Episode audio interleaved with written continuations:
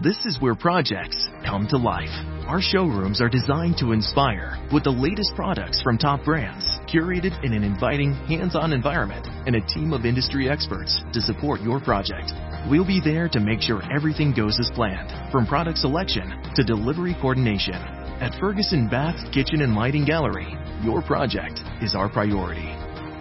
See the latest designs from your favorite brands, including Thermador, at your local Ferguson showroom. Si te gusta este podcast, entra en ivox.com y recomiéndalo. Así le ayudarás a que gane visibilidad en la mayor biblioteca de audio a la carta en castellano, donde además encontrarás centenares de programas de radio, monólogos, audiolibros, conferencias y otros muchos audios de diferentes temáticas. Ah, y recuerda que iVox es con V.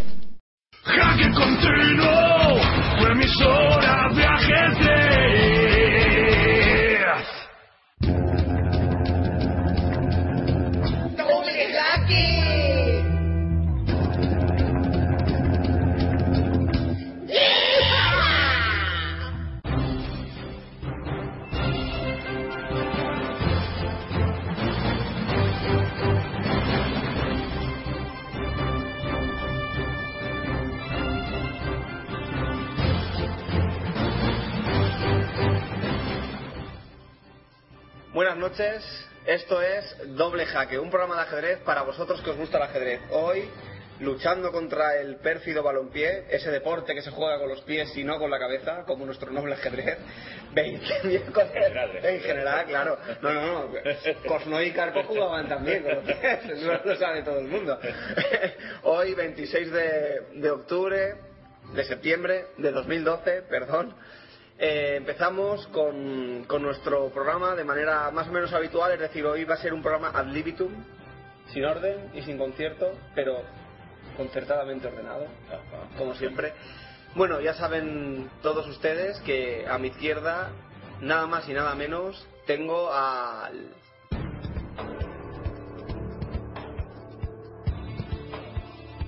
Agente internacional Carlos García Fernández. Con licencia para ganar.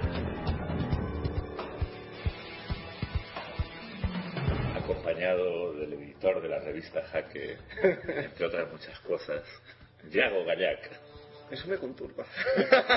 ¿De qué? bueno, y una vez... eh, Carlos, ¿quieres comentar algo? ¿Eso, ¿Sobre qué?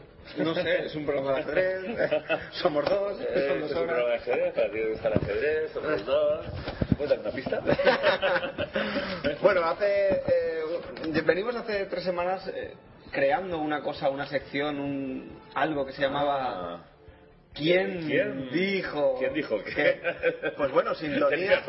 Sí, ¿quién- sintonía de- Sintonía. O contonía.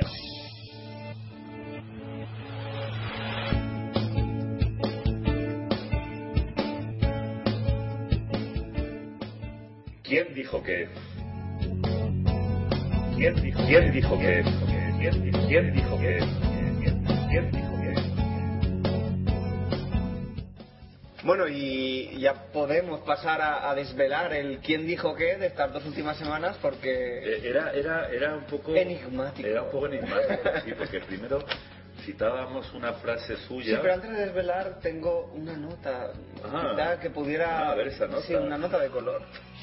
Dice la historia que en el Interzonal de Palma de Mallorca de 1970, esto ya, esto ya dar eh, información, ¿eh? Matulovic debía jugar contra nuestro quién dijo qué de, la, en la última ronda. Y nuestro quién necesitaba ganar para clasificarse para el duelo de candidatos. David Levy publicó un artículo en Chess Magazine en enero de 1971 acerca de este cruce. Pues bien, Matulovic apareció 20 minutos tarde y se detuvo a leer muy tranquilamente el boletín del torneo antes de realizar con negras su primera jugada. Empezó a jugar muy lento y realizando jugadas muy débiles. Y jugó de forma extremadamente rápida al final sin ninguna razón aparente. Y abandonó la jugada cuadragésimo segunda. En total no empleó más de 64 minutos, Levy escribió que muchos observadores habían comentado que probablemente Matulovic había sido sobernado. Hoy en día se reconoce que Matulovic recibió la suma de 400 dólares americanos de la época por su derrota. No puedo creer eso. Eso le, supuestamente... ¿La fuente es fiable? Eh, habrá que preguntarle al Levi. bueno, esta historia la hemos extraído eh, y bueno, ya saben que a nosotros nos gustan los libros y, apoy- y nos- y apoyamos la lectura y diremos que nuestro que hemos obtenido esta información de Expediciones del Mundo del Ajedrez, de la editorial Chessy, un libro lleno de anécdotas y curiosidades para todos aquellos que les gusten las anécdotas y las curiosidades del mundo del ajedrez. Este Expediciones de la editorial Chessy es Sí, gran libro. Yo en algún programa muy anterior eh, lo cité como un libro muy entretenido, ¿no? Lo es, porque el ajedrez eh, generalmente, más allá de a veces de las competiciones que ya hablaremos luego y, de, y de lo que surgen en las posiciones, que también son interesantísimas y dan mucho que hablar, toda es, todas, todas esas circunstancias que a veces eh, habladurías como como la trama de los yogures entre Kosnoy y, y Karpov, la, la intervención de Zújar, eh, por ejemplo esto, esto de Matulovic, que en el capítulo hablaba sobre tramposos y, y parece ser que, Sí, que, de hecho, que el amigo Matulovic... Te propongo que busquemos un sponsor para un, un programa dentro Sí. de esta emisora eh, dedicado exclusivamente a chismes, habladurías, Chismorreos del ajedrez. chismorreos, eh, eh, eh, eh, intimidades, ¿no? Exactamente. Eh, procacidad. Bueno, pues cualquiera de, de nuestros oyentes ahora es abiertamente cualquier patrocinador de, Claro, de claro. este programa. Si es alguien que- quiere oír algo realmente delirante, sí, más que esto si cabe, solo tiene que contribuir en el patrocinio. Pero si todavía nuestros oyentes no se han podido dar una, una, cuen- una idea de quién puede ser nuestro quién dijo qué, pues podemos decir que fue un hombre un tanto taimado. Sí, En- bueno, yo pensaba, pensaba que sí, pensaba leer una nota extraída de la enciclopedia de Harry Golombek. ¿Y quién será? Sin citar su nombre, pero contando su vida y Ajá. así ya queda pero, obvio. pero ¿quién será Harry Golombe? Porque aquellos jovenzuelos Ah, sí. Harry Golombek, pues eh, era un enciclopedista. norteamericano. No, la verdad es que El yo sé que era Golombek, pero ahora no sabría. Si alguien me dijera, te doy un millón de euros para, para, para patrocinar tu, tu programa tu programa para adultos, ¿no? Sobre las intimidades, la cara oscura de Kaisa, ¿no? Pues la verdad es que sería una faena porque no sabría decir muchas cosas sobre Harry Golombek. Eh, creo que me he equivocado, debe ser de- Inglés, ¿no? debe ser inglés, sí. Inglés, sí. Harry Go- Golombek es eh, participante, del- bueno, ha participado en casi todos los torneos importantes. Eh, fue uno de los miembros fundadores de la comisión de la FIDE encargada de fijar oficialmente el reglamento de ajedrez y también es representante o fue representante de la FIDE. Asistió, asistió al mítico El perro está totalmente de acuerdo en, Sí, su, sí, en sí. su presentación. Exactamente.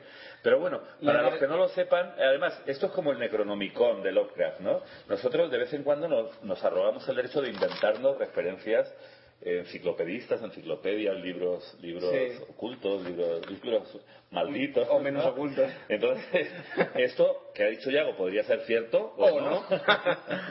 podría ser como un necronomicon de- del mundo del ajedrez, ¿no? Entonces, bueno, de este libro, que ya, ya se encargaron ustedes si les interesa de descubrir si es real o no, es la mítica Enci- enciclopedia del ajedrez de, de Harry Golombek. eh, de editorial Parramón, se editó en España bajo, bajo el sello de Parramón. ¿O no? O sí, o sí. bueno, era por mantener un poco el aura de misterio, Ah, vale, vale. de incertidumbre. Bueno, pues de datos de Sí, nuestro quién. sí. Antes de ello quiero decir que las preguntas fueron un poco, un poco taimadas, ¿no? Porque, porque por un lado dijimos que hacíamos una referencia a, o sea, poníamos en sus labios eh, una referencia a un, a un jugador contra el que no se podía jugar porque era más máquina que hombre, ¿no? Sí. Pero luego dijimos jugadores que él admiraba, damos jugadores, mm, algún jugador muy posterior al, al referido, ¿no? Exactamente. Eh, al referido por el referente, bueno, como se diga. Entonces, bueno, voy a leer la nota de esta, de, de esta Enciclopédica. Dice, eh, nacido en, en, Jar- en Kharkov, Sí. Ay, ¿por qué? ¿Por qué no se podrá decir como de pequeñitos Kharkov, Karpov, Molotov? Es uno de los pocos grandes maestros contemporáneos que ha desarrollado con éxito una actividad ajena al ajedrez, ya que es un excelente pianista que efectuó sus estudios en el Conservatorio de Leningrado, Aquí ahora yo- San Petersburgo. Ahora yo añado que es Antes eh, co- bastante conocido como pianista a cuatro manos, tocaba con su mujer. Ah, esas cosas, eso, eso ya pertenece al programa para adultos, ¿no? No. Ah, Incluso a este. Sí, ¿no? sí. Ah, bueno, bueno. Bueno, eso porque usted no ha ido a ver conciertos de No, piano. No, no, yo es que soy un poco púdico, ¿no? Bien, dice. eh, bueno, no he dicho que nació, que es lo primero que pone, pero me quedaba una línea arriba y campo visual. Dice, nació el 7 de febrero de 1926. 26. Así es que no es rica ni... Ni además Kasparov era uno de los que él decía que eran Sí. sus jugadores favoritos. Bueno, aunque se puede citar a sí mismo. Se Ah. podría haber citado a sí mismo. Ah, sí. Bueno, claro. pero ya dijimos la semana pasada que no era ninguno de los De los tres tres. que- Vale. Sí. Eh, a ver por dónde iba. Dice, en el primer torneo internacional en el que participó el de... Uy, vaya. Eh, eh, eh, Este nombre no tiene, no tiene vocales. Bueno, eh, en un torneo en el que participó en 1950 Está aquí dando pistas. en la antigua Yugoslavia, Vale. obtuvo el título de maestro internacional al compartir la segunda posición. Y posteriormente, ah no, posteriormente nada, iba a decir que ese era el del gran maestro, ¿no? Su sexta posición en el campeonato de la Unión Soviética de 1951 le llevó a compartir, eh, le llevó a competir, perdón, en el interzonal del año siguiente, en el que se clasificó segundo detrás de Kotov, obteniendo el título de gran maestro. En el torneo de candidatos subsiguiente compartió con Kotov, oye, no me acostumbro ¿eh? a la, a la Sí. llanura soviética rusa, a la estepa, Eh, compartió con Kotov la, la octava posición. En 1956 compartió con Aberbach y Spassky la primera posición en el campeonato de la Unión Soviética. Bueno, ahora, a partir de ahora ya tienen que saber que es soviético. Claro, es soviético, sí, Sí, sí. sí, ya- ya vamos acotando. avanzando, vamos avanzando. Eh, y el correspondiente desempate se resolvió a su favor. Ha ocupado también la primera posición en los torneos de Dresde 59, Leningrado 60, eh, Rostov 61, Dortmund 61, eh, un, un sitio sin, sin vocales casi, que debe ser yugoslavo en el 62, Reykjavik 68, Zalaev 69. Bueno, en múltiples torneos, ¿no? Sí. Eh, claro, ha tenido una carrera larga y fecunda, ¿no? Y aquí ya viene lo el, que- dato, el, dato, el dato. Ya con esto ya no puedes fallar. En 1970 volvió a clasificarse para participar en el ciclo de candidatos, al compartir la primera posición en el interzonal. Pero fue derrotado por Bobby Fischer por 6 a 0 en los cuartos de final. y no fue el Larsen. No fue Larsen, no, no, porque Larsen fue, También. Larsen fue en semifinales, ¿no? De hecho, se dice que a raíz de a raíz de el 6-0 que le metió a Larsen, Ya no le quit- ya. nuestro aludido empezó a salir ya de casa y Sí. a salir de casa sin, sin disfrazarse de Groucho Marx. Sí. Eh, dice, son también importantes sus contribuciones teóricas, entre las que se destaca, o destaca, perdón, su obra sobre la defensa ninzo-india. Hablamos, por tanto, De... el gran maestro soviético Mar Eugenevich, ¿se dice ya? Taimanov. Sí. Bien por Taimanov, del que por cierto, ahora que, ahora que hemos comentado que, que tiene una obra muy destacable sobre la defensa ninzo-india, Sí. que se dice que cuando volvió, ¿eso se puede contar? Sí. que cuando volvió del match contra contra contra Fischer, eh, con ese 6 a 0, claro, ahí en el Kremlin y bueno, y aledaños no estaban muy contentos con su performance, ¿no? Y, y entonces, no sé si en ese momento o en algún otro viaje se dice, dicen las malas lenguas, ¿no? Como cayó en desgracia, ¿no? Ante el establishment. Se dice establishment. En inglés, sí. Sí. Eh, se dice que se le encontró en su equipaje un ejemplar de archipiélago Gulag. De- del famoso disidente Solzhenitsyn. Es que mi, mi ruso últimamente Va fallando. Va fallando, sí. debe ser la edad. Entonces eh, circulaba una broma de que, ¿sabes qué? Eh, Solzhenitsyn ha caído en desgracia porque han encontrado en su equipaje eh, un ejemplar de la defensa siciliana de Taimanov. Ninzo-India. India, bueno, es que es que Taimanov tiene también era especialista en una en una variante de la siciliana que lleva su nombre, ¿no? Eh, ¿Quién hay- sabe si fue eso- esa variante la que, Ah, la que lo llevó la a la caer en desgracia? Bueno, pues eh, Cuentan, cuentan que, que Spassky dijo en una reunión con la Federación Soviética en el 1971, cuentan que dijo Spassky, lo que creo es que no debemos decirle a Taimanov la verdad acerca de la auténtica fuerza de Fischer. Sí, eso está bien. Sí, esa frase también es memorable, sí. Sí, bastante memorable, pobre, pobre Taimanov. Y también he oído yo algo buscando así citas malévolas que, que ¿Y celebérrimas? sí que, que, que, que los, los no sé si eran los analistas o, o telegramas que le enviaban desde Moscú sus compañeros grandes maestros pero se dice que le decían que gane el peor en el match contra Fischer ¿no? Eso sí que es malvado, Es malévolo. Es ma- muy malévolo. Bueno, vamos a respirar después Bueno, pues de- ya saben que el, el- el- Vale, bien, gracias. No, iba a decir que Vale. ya saben que eh, eh, eh, el gran premio que no había, pues no, no le ha correspondido a nadie. Como nadie. La semana que viene, más. Más. Bueno, por cierto, eh, avanzamos ya que la semana que viene el programa en lugar de, de miércoles lo emitiremos lunes porque el amigo, el Ángel García se va de viaje. Oye, ese me gusta, ese nuevo apelativo, ¿no? Va- Vamos de menos a más. Sí, Maestro.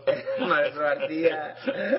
Ya cuando, agente. cuando lleguemos ya a- al Crácula García, ya- Bueno, el Ángel García este miércoles que viene va a tener un, un viaje a Madrid por asuntos personales, así es que eh, adelantaremos el programa al lunes de la semana que viene, así es eh, que estén todos preparados para nuestro ¿Quién dijo qué? de la semana que viene. Mm. afilen sus, Sus oídos. lápices para este lunes. Bien, pues dicho esto, respiramos unos segundos y pasamos a las noticias. Ajedrez, ajedrez, el, pensamiento, hecho arte, hecho arte. Si eres organizador de torneos y quieres darles difusión, promocionalos en tu radio 24 horas de ajedrez Jaque Continuo. Anuncia cada uno de tus eventos desde hoy y hasta que termine por tan solo 10 euros. Promoción especial válida hasta diciembre de 2012. Consulta el resto de tarifas en www.jaque.tv.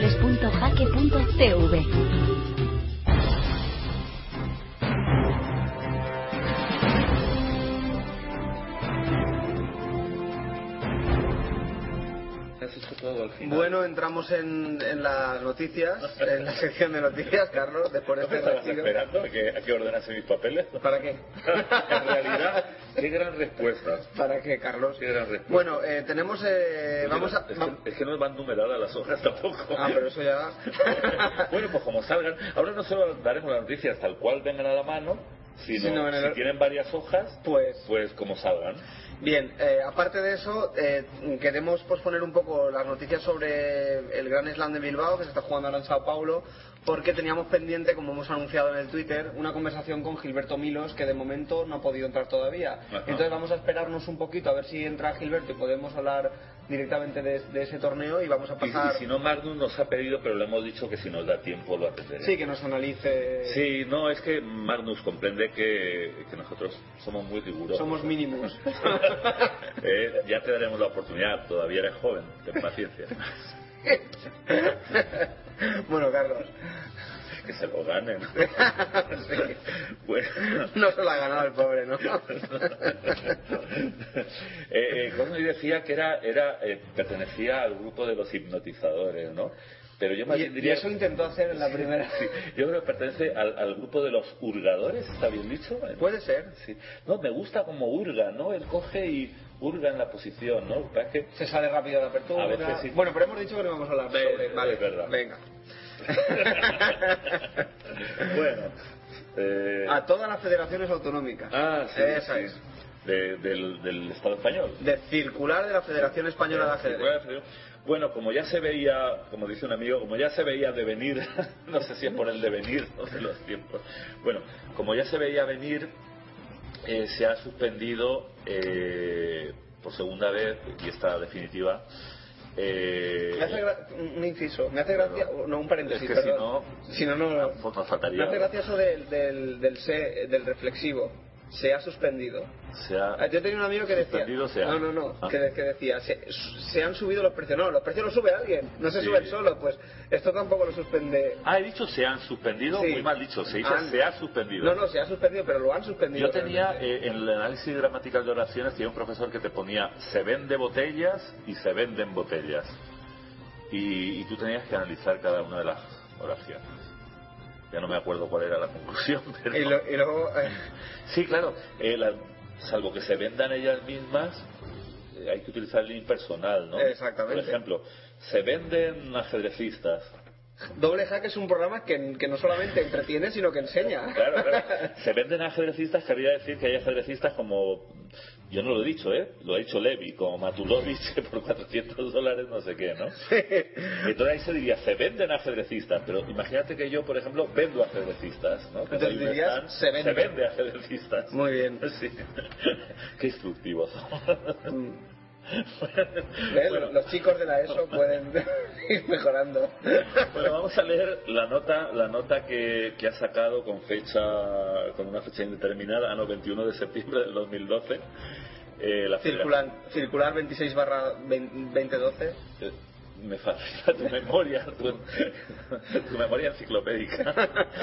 Sí, bajo el epígrafe de suspensión convocatoria del Campeonato de España de por selección autonómica absoluta del 2012.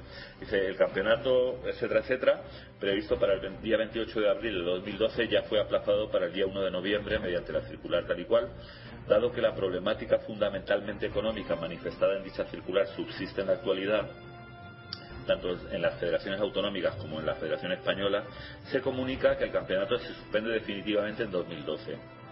Y en función del desarrollo futuro de los presupuestos de las federaciones y de la española, eh, la Junta Directiva comunicará la inclusión o, no. Oye, parece O no. la inclusión o no, O no. en las próximas temporadas deportivas. Bueno, hay que decir que han soplado vientos. Eh, no puedo decir las fuentes porque realmente no me acuerdo porque lo he oído. No, no, no es porque por no es falta. por miedo a denuncia. No, no, no, es porque me- Y porque la he oído, lo he oído de diferentes fuentes, por diferentes llamadas telefónicas que me han hecho, y es que la, la Federación Española este año va, va a recibir un, el- la mitad del presupuesto que estaba recibiendo por... ¿Para 2013 te refieres? Exactamente. el No, no, mismo no, 2012? para 2013. O sea, así- esos son los vientos que están soplando. No, la verdad es que las cosas pintan mal ya, o vamos a tener que agudizar la... El ingenio. Como me dijo el otro día un- una persona, me dice, en tiempos de crisis hay que... No sé si me dijo abusar, agudizar o Agu- utilizar simplemente. U- Sí, utilizar cual- el ingenio. Pueden ser las tres. Sí. Aparte tendrá que ser las tres.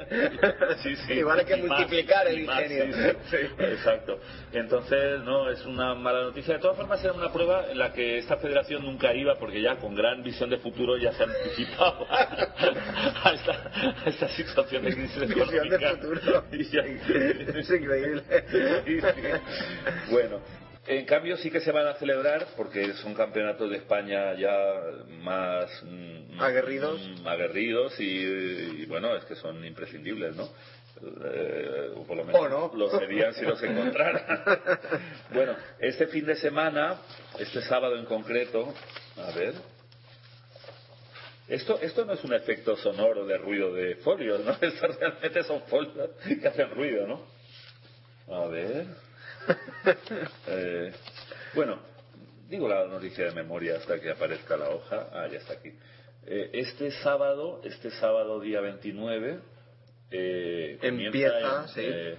en Maspalomas, Localidad canaria, sí. que por cierto, estoy aquí viendo una cosa en la que no había, o decía un amigo también, que no me había percatado de que es el, el, el septuagésimo séptimo, se dice así, Sí. septuagésimo séptimo, 77 campeonatos de España, 2000, eh, bueno, este de 2012, pero también es el, el, el quincuagésimo, o sea, el- la 50 edición del Maspalomas Costa Canaria. Ujú. Ah, detalle que, que se me había pasado desapercatado. Bien, entonces, bueno, se va a celebrar esta edición, ¿no? Eh, eh, para mayor información se puede consultar la página de la Federación Española de Ajedrez, feda.org, pero vamos a comentar algunas cosillas, ¿no? Eh, como por ejemplo, a ver, ruido de hojas, efecto sonoro de Bueno, ya hemos dicho que se juega en Canarias, que empieza este sábado, se va a celebrar a la distancia de nueve rondas. Y por la parte que nos toca, que es la de los jugadores de esta comunidad, pues nosotros somos muy localistas, somos Muy comunitarios. somos muy comunitarios, valencianos.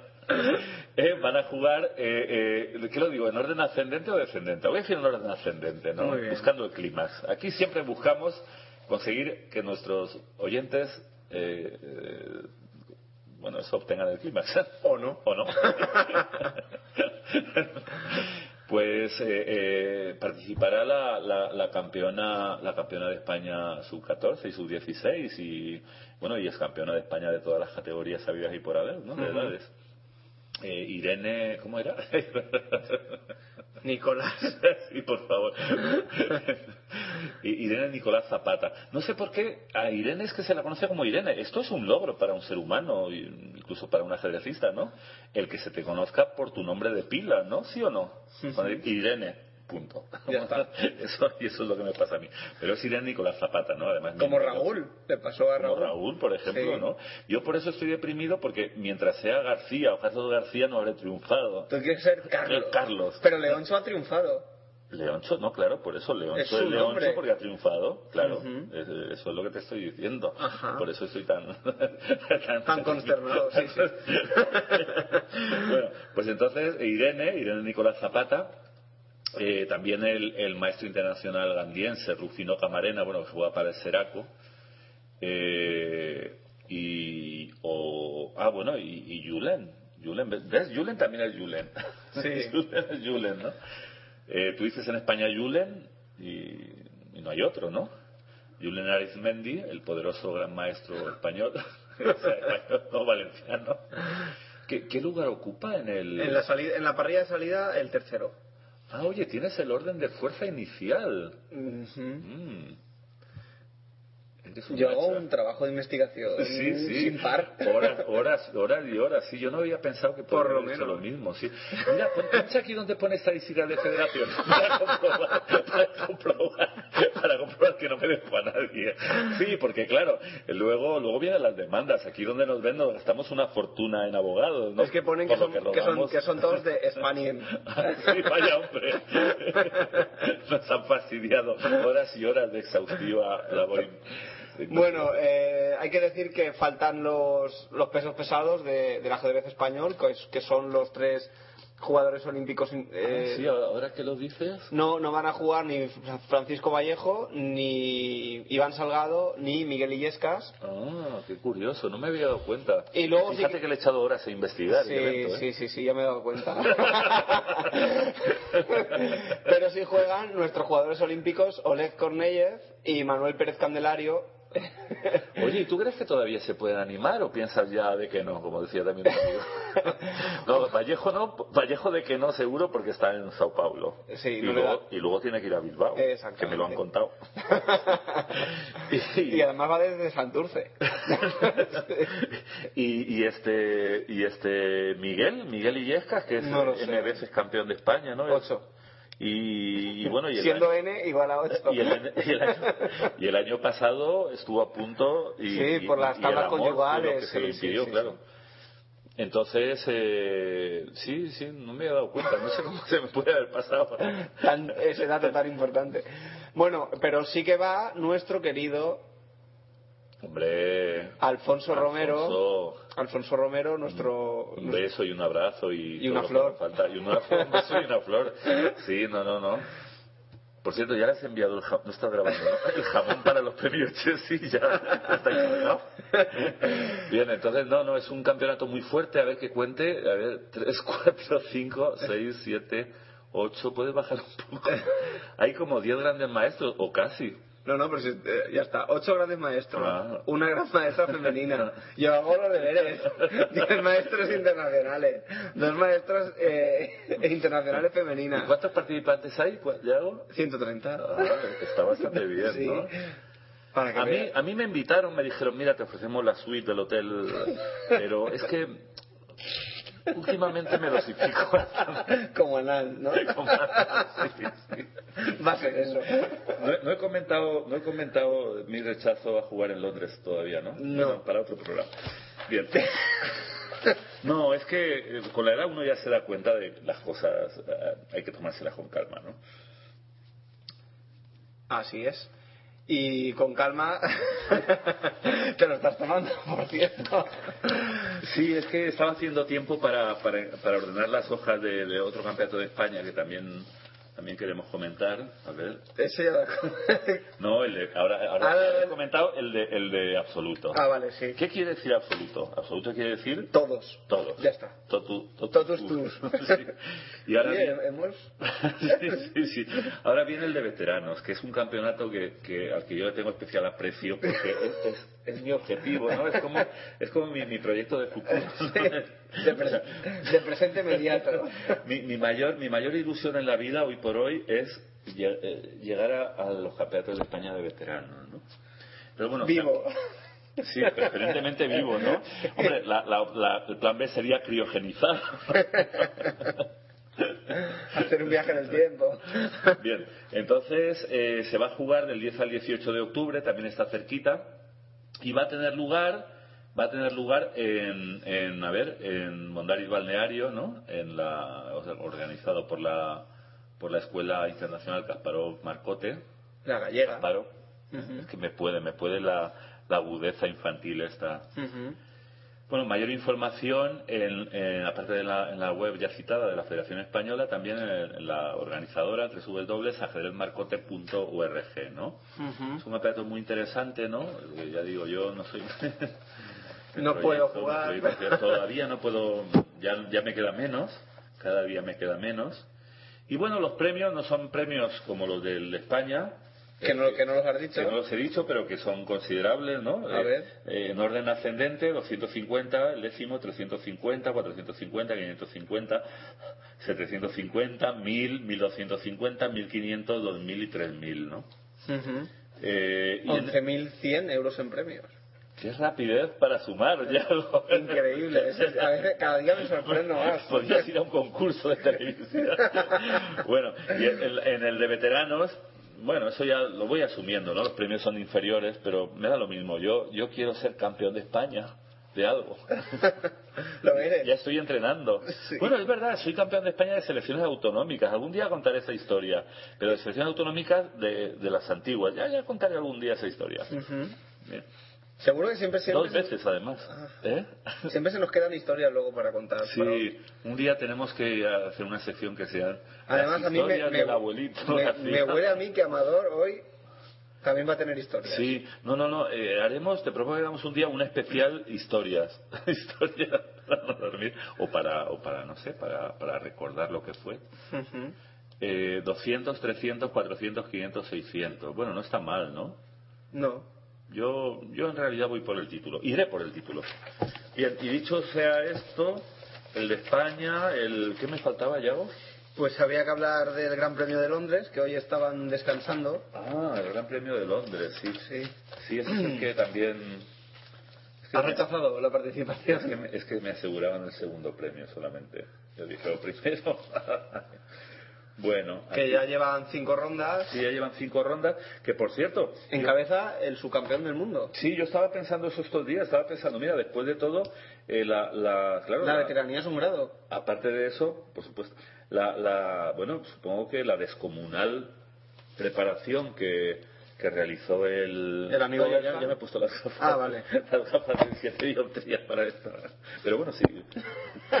Eh, bueno, de- después de cinco rondas, hoy, como ha dicho Yago, hoy es día de descanso. Entonces le ha, le ha lucido, le ha cundido, eh, le ha, bueno, le ha lucido el pelo, no sería muy correcto, ¿no? Eh, la preparación que, que Boris, Boris Gelfand, Ahora está preparadérrimo. está preparadérrimo y se está notando. Eh, De larguérrimo. Lo que justamente vino, vino a decir eh, Gelfand y. Gelfand sobre todo fue, ¿no? Era que, que su, su, su generación era la buena, era la de mazas.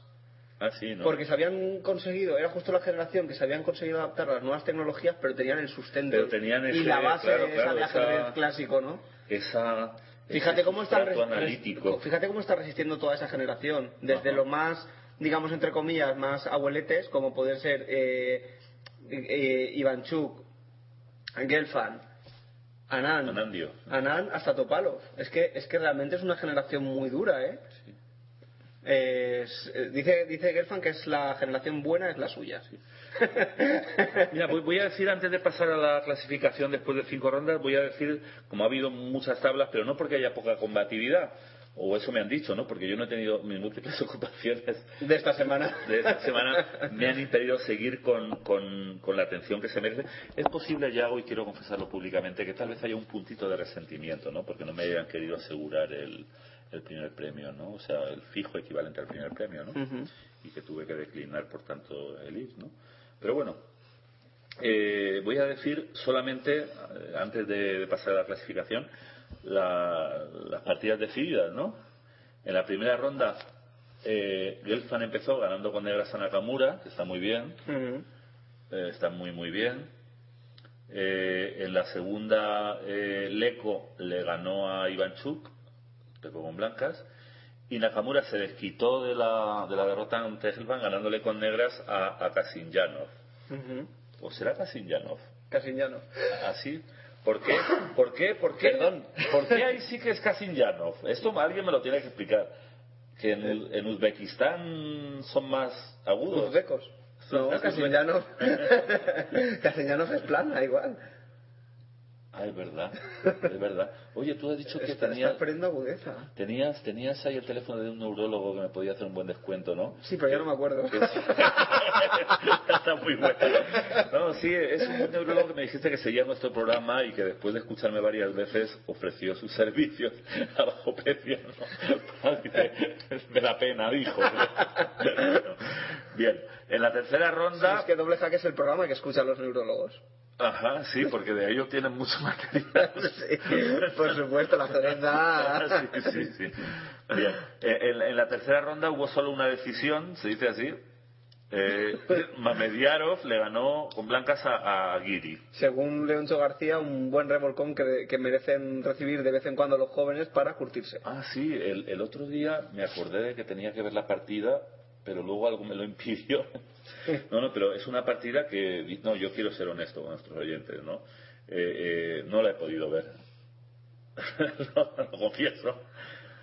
Eh, bueno, en la cuarta ronda hubo dos victorias, ambas con blancas, Grichuk con Mamediarov.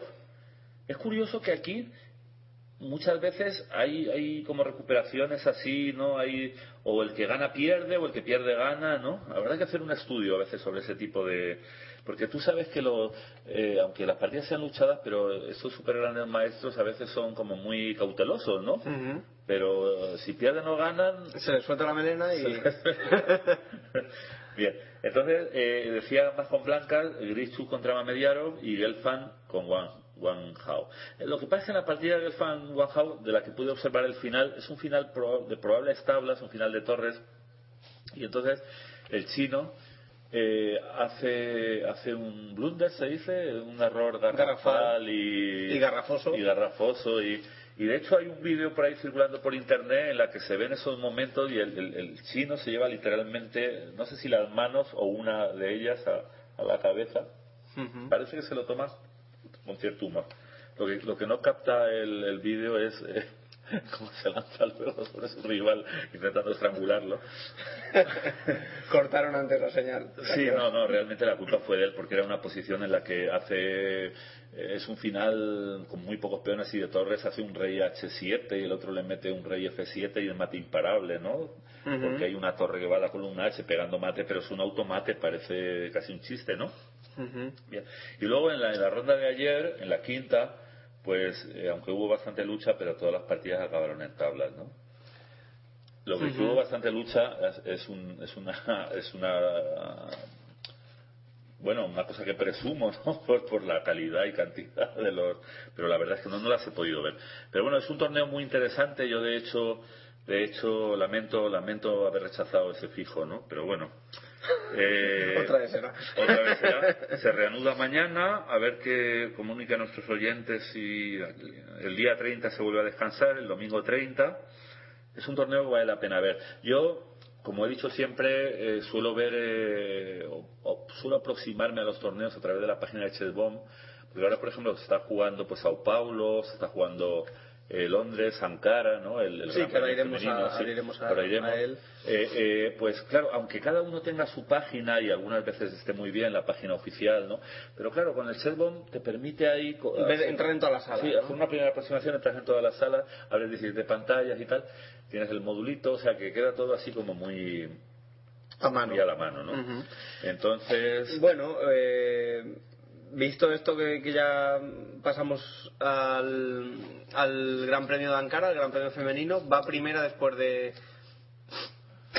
de ocho rondas, de nueve rondas, va primera Ana Muzichuk con siete puntos, la segunda 7 de 9 está muy bien, sí, ¿eh? Jumpi Koneru, la India, eh, con seis y medio, Eh, en tercer lugar va Zhao Chue, la China, y luego Lufei Ruan con cinco y medio en cuarto lugar y en quinto en quinta plaza están Victoria Similite y, y Yu Wenjun y bueno ya veremos cómo, cómo termina este gran premio que ya le van quedando menos rondas. Sí, son 12 rondas, son 13, Sí, 13 le, queda- jugadoras, le quedan tres rondas, así es que mm, lo más probable es que entre las tres primeras se disputen el, el, el duelo. Hoy, eh, Coneru ha perdido contra Ana Muzichuk, con lo Sí, cual. era una partida, claro, que definía el primer puesto. Exactamente. Y la ex campeona del mundo, An- Antonoeta Stefanova, ha conseguido ganar a Kubra Okturk.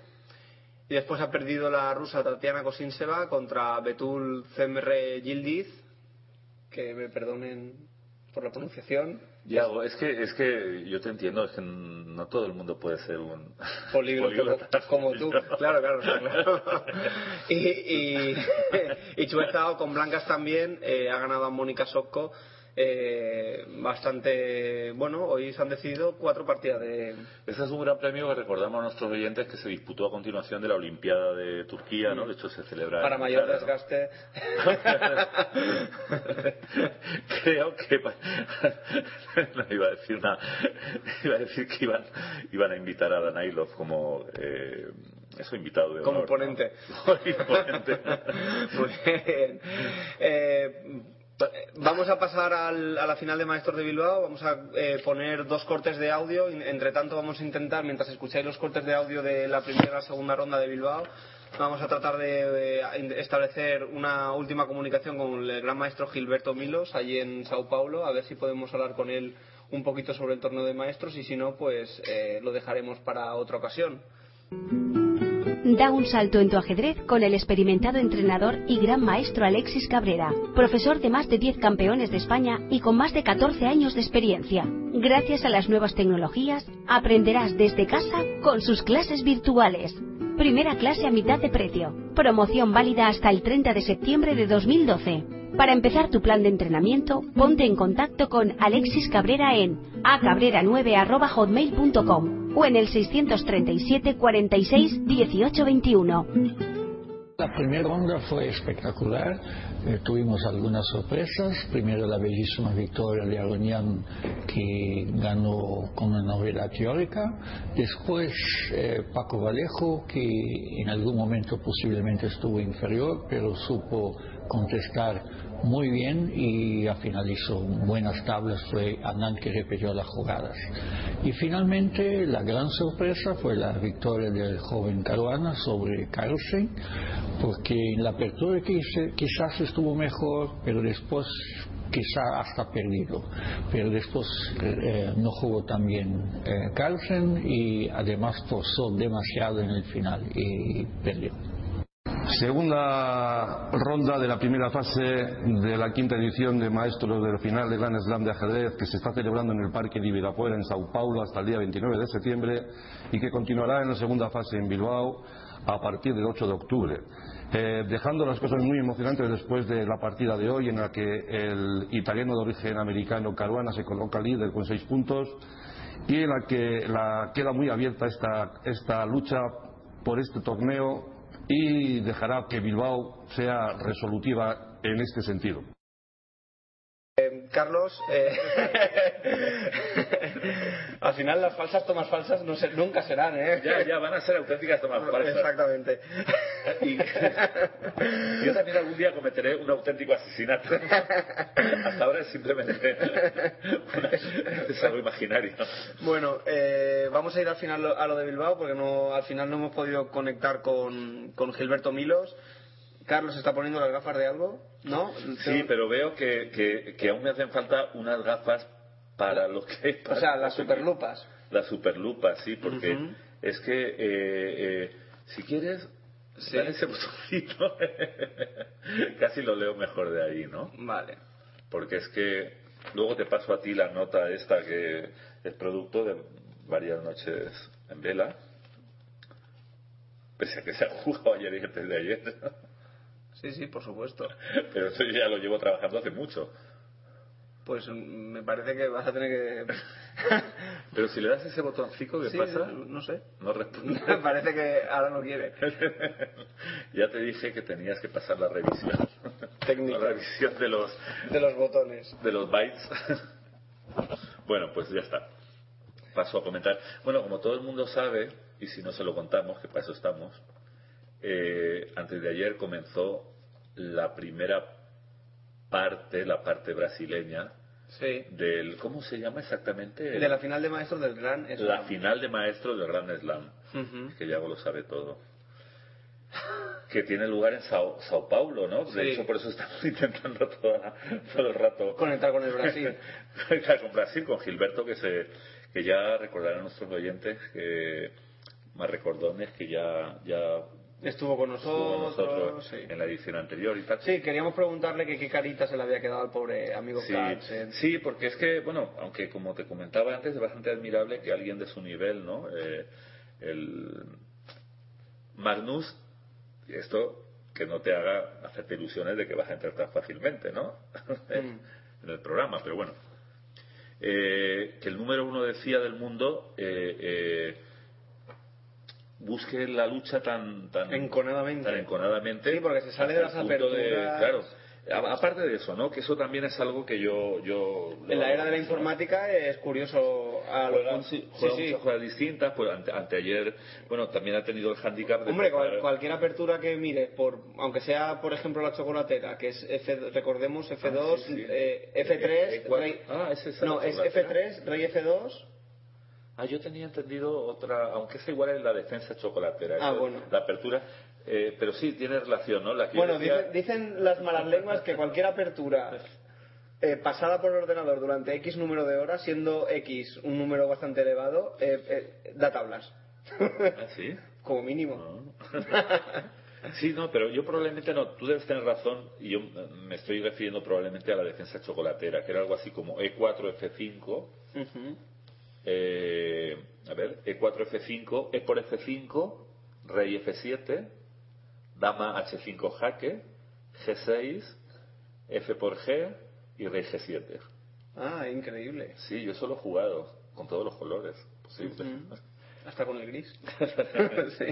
Pero bueno, es posible que esa sea la defensa chocolatera y que la apertura chocolatera sea F3 seguido de Rey F2, con la que, por cierto, dijo hace tiempo Nigel Short que, que una vez se enfrentó por, por internet con un Sí. misterioso desconocido que le ganaba toda, le daba cada tunda que lo dejaba al lado. Igual era una. Y- y le- no, es eso de que, bueno, tú sabes que me refiero, que, que jugaba ese tipo de Esquemitas. esquemitas a veces, ¿no? Y que él, en- para probarlo, en un momento dado dijo no sé qué torneo, dijo el nombre de un torneo y una fecha, ¿no? Sí. Y, eh, Pero no te acuerdas ni del torneo ni de la fecha, evidentemente. No, al revés. Dijo el nombre de un rival, el nombre de un jugador y, y una fecha o algo Eh, así. y entonces no te acuerdas del nombre del rival ni de la No, fecha. Eso, eso por descontado, además de que es irrelevante, ¿no? Y entonces al toque, eh, el misterioso desconocido dijo el nombre de un torneo, ¿no? Eh, por ejemplo, Margate, ¿no? ¿Cómo Sí, se diga? Margate. Margate. New York. y entonces él dijo, él, él sacó un artículo o algo, ¿no? Por internet, diciendo que, que creía que había estado jugando rápidas con Fisher. Lo que pasa es que eso no me acuerdo muy bien de, de los datos concretos, ¿no? ¿Y a qué viene esto? Eh, Dame una colleja. mm, ¿De qué estaba hablando? De la, que, la aguerridésima aguerridez de Carlsen, pero Sí, pero no sé, este pequeño, este pequeño paréntesis, hay que cerrarlo ya, Carlos. Dios mío, por favor, ese neurólogo me va a venir como, como, como caído del cielo, ¿no? Sí. Bien, entonces, eh, eh, no, pero me gustaría recordar por qué he sacado la anécdota de, de Nigel Short. Ah, que cualquier apertura eh, pasada por el ordenador durante suficiente tiempo eh, es resistente, eso lo he dicho yo antes. Sí, se, se ve que tiene relación con... No, pero bueno, en cualquier caso lo, lo que lo que quería decir es que, que es un gran mérito de, de, de Carlsen que, que está ensayando todo tipo de, de variantes de apertura. Ha tenido el handicap, ¿se puede decir handicap? ¿O es un anglicismo Obstáculo, despreciable? sí. Obstáculo. Ha tenido el obstáculo. Pero no sé por qué me, me quedó un poco patético. Se ve que estoy un poco anglo... Anglo- anglofilizado. Anglofilizado, sí. sí. Angloliofilizado. Eh, eh, pues ha tenido eso, el obstáculo. El impedimento, El impedimento. la traba. Vamos, que le han fastidiado y le han hecho jugar las dos primeras con negras, ¿no? Sí. Y, y entonces... eh, Bueno, y luego jugará dos con blancas. Mm. en, en premio a su... Eh, entonces en la primera jugó una, una francesa contra Fabiano Caruana y en la segunda ha jugado, bueno, algo que me ha emocionado, ¿no? De hecho, cada vez que lo recuerdo me saltan las lágrimas. Y es que ha jugado una variante que creía que era el único que la jugaba sobre el planeta, por lo menos a estas alturas. que Eso era- significa que, que ha visto tu base de datos, el maestro Carlsen, porque tú Bueno, dijiste que hace unos no programas, me acuerdo, me acuerdo que dijiste, existe la teoría oficial y mi teoría. Sí, pues no, ahora no. ya es la teoría de, de, de No, Carlsen. no quería, no quería decirlo tan claramente, ¿no? Porque, porque la modestia me embarga, pero, pero entre otras instituciones crediticias y tal. Eh, eh, pero, pero eh, puede ser, ¿no? es más que posible, ¿no? Bueno, nos referimos a una variante muy interesante que es, eh, empieza como la PIRC, parece que va a ser una PIRC, ¿no? Amaga una PIRC, eh, E4D6, D4 caballo F6, y cuando el blanco juega caballo C3 diciendo, uy, la PIRC la tengo controladísima, ¿no? Un Mm. ataque austríaco, Dios sabe que no, mil, ¿no? Esperando G6 del negro, el negro no juega G6, juega E E5. Para entrar en un E-por, E-por, bueno, dama por y planteando, por. sí, planteando un, un- bueno, un, un posible, ¿no? Para el blanco, cambio de peones y damas, o bien, como me suelen hacer a mí la mayoría de las veces, un caballo F3 contra el que el negro debe jugar, bueno, o la mejor opción es caballo B7, aunque también existe E por D4, caballo B7 entrando en la variante esa Hanam, como se pronuncia. de la- o algo así. Sí, porque es que la Frida tiene un problema, aparte de que dicen que es mala, o sea, aparte de que tiene ese... ese Estatus. Ese, no, ¿cómo se dice? Esa, Etiqueta. Sí, pero hay, hay una palabra más romántica, más literaria, pero bueno, no importa. Eh, ese neurólogo mm, se podría hacer eh, a continuación del programa. Que te llame, que- sesión. que te llame ya. Por favor, si Eh. nos está oyendo, por favor. Llámeme. Socorro. No, e- es como una especie cuando se dice de algo que tiene como una especie de aureola, de, de- eh, de apertura maldita, ¿no? Sí. Ese- eh, es que encima eh, no se puede plantear en cualquier orden, ¿no? La Philidor hoy en día, eh, si la juegas en un orden así Reguleras, convencional, sí. te, te queda muy inferior, ¿no? Hay que hacer así La finu- la fin- las finezas. esa, esa, esa Esos requiebros. esos hebreos, ¿no? Esos re- Ujú. Entonces, eh, el orden el orden bueno hoy en día para la Philidor creo que es ese, E E4D6, D4 caballo F6, caballo C3, y si no quieres hacer, eh, hacer el 5 para, para que no te cambien peones y damas, se puede jugar caballo B7, Primero. primero con idea de 5, lo que pasa es que ahí ya tendrías que estar preparado contra, por ejemplo, F4, ¿no? Que jugó Sirov contra no sé quién hace años, entre otros menos notorios, o tal vez más, y, y ya no sería una, una Philidor. Pero, como he dicho, eh, la- las negras tienen que estar preparadas para lo que un amigo y yo llamábamos hace tiempo el finalito, eh, que es cambiar peones y damas y jugar eso, en la ¿no? jugada 6 y a partir de ahí ya. Y eso es lo que le planteó con negras Carlsen a, a Paco Vallejo, ¿no? Y bueno, me emocionó y vi que en un momento discrepamos en el tratamiento a partir de cierta posición. El- Claro, el tuyo superior. Bueno, es que él está empezando ahora, ¿no? Y yo, generosamente le, Le has pasado un archivito con tus partidas, ¿no? Sí, porque hay un momento en el que ante un alfil G5 de las blancas, eh, eh, eh, yo juego C6 Y él, ha y él jugó alfil 6. y él jugó alfil E6. Pero es bueno, yo, yo con negros lo he hecho bien, ¿no? Hem- Hemos estado haciendo una prueba sobre esa partida y, Sí, y, lo he sa- sí. y he sacado Ah, una sí, sí. posición. Yo te he dicho que ahí me molestaba una variante y tú enseguida has encontrado la mejor con negras, con lo que... Lo que pasa es que, claro, yo juego para ganar. como decía aquel, ¿no? Entonces yo no, yo juego eso con negras pues porque estudiar la siciliana o la española, y, entre otras... Como mola. es, muy, es muy fatigoso, ¿no? Entonces yo juego eso pero intento, intento ganar. Entonces, claro, eh, la variante que ha jugado Carlsen creo que es menos incisiva. Probablemente la que yo juego Es que eh, eh, lo, más fácil. lo que dijo Salgado en una de las entrevistas que tuvimos aquí en, en, este, en esta Santa Radio es que eh, es que Carlsen suele jugar eh, opciones que, que dan juego, es decir, que, que, que no definen tanto, sino que dejan la, abierta las opciones tanto las suyas como las del rival, que tienen tendencia a, hacer ese- a, a plantear ese tipo de juego. Por eso quizá hurga tanto luego y marea tanto. Sí, no, no, lo que tiene Porque igual bueno- no define tanto el, el plan de blancas y el plan de negras, sino que abre un poquito más. eh, No, es- si yo siempre lo he dicho, si ese muchacho promete. Lo, lo di- lo digo desde que tiene 14 años, ¿no? Hay que darle tiempo. Bueno, pues el ¿Más? caso, pues el caso es que, el caso es que, que, bueno, jugó muy bien, ¿no? La verdad es que, no, hablando en serio, eh, yo, yo es que la, la idea que yo digo, en realidad yo me doy cuenta de que mi repertorio de aperturas, aparte de ser escaso y, y- y teóricamente inferior, está plagado de fantasmas, ¿no? O sea, todas, todos mis traumas ajedrecísticos se reflejan en la elección de cada una de las variantes. Ya de por sí son malas, pero encima están contaminadas por, Esto lo está apuntando el neurólogo ahora, ahora Claro, mismo. Por eso lo digo, ¿no? Claro. Estoy intentando ahorrarle, ya que él me hace descuento, pues darle un poco de información, ¿no? Que vaya haciendo la ficha, por lo menos, ¿no? Bien, entonces, eh, eh, no, la- la- voy, a, voy a ver la idea que él, porque hay, hay, hay una cosa por la que yo no, lo, no hacía ese orden, ¿no? Por- eso además lo juego bastante por internet, porque por internet me cambian muchos peones y damas y tal, ¿no? Sí. Y claro, estamos hablando de partidas de uno o de dos minutos, ¿no? Lo que eh, hay que reaccionar muy rápido. Yo ya tengo una esquemita contra eso, y, pero voy, voy, a, voy a mirar la idea de la idea de Del amigo Carlsen, del amigo del amigo Magnus y, y y eso unido al, al, al H6 que me has sugerido tú antes, ¿no? Sí. No demos más datos porque, bueno, uno tiene también sus secretos, ¿no? Exactamente. Eh, entonces... eh, No vas a vaciar tu, tu repertorio pero hoy. bueno, eh, en resumen, las dos partidas de, de Magnus muy interesantes, las dos han sido finales muy interesantes. En el primero se le fue la mano, ¿no? Eh, hubo, hubo una serie de altibajos, ¿no? Como, como dice Amador, ¿no? En, en, la, en, la, en la primera partida, en la de Caruana, porque primero los módulos le dan una ventaja bastante clara, bueno, incluso eh, sen- sensu estricto se dice o Sí. sensu estricto. Sen- No, bueno, Senso estricto.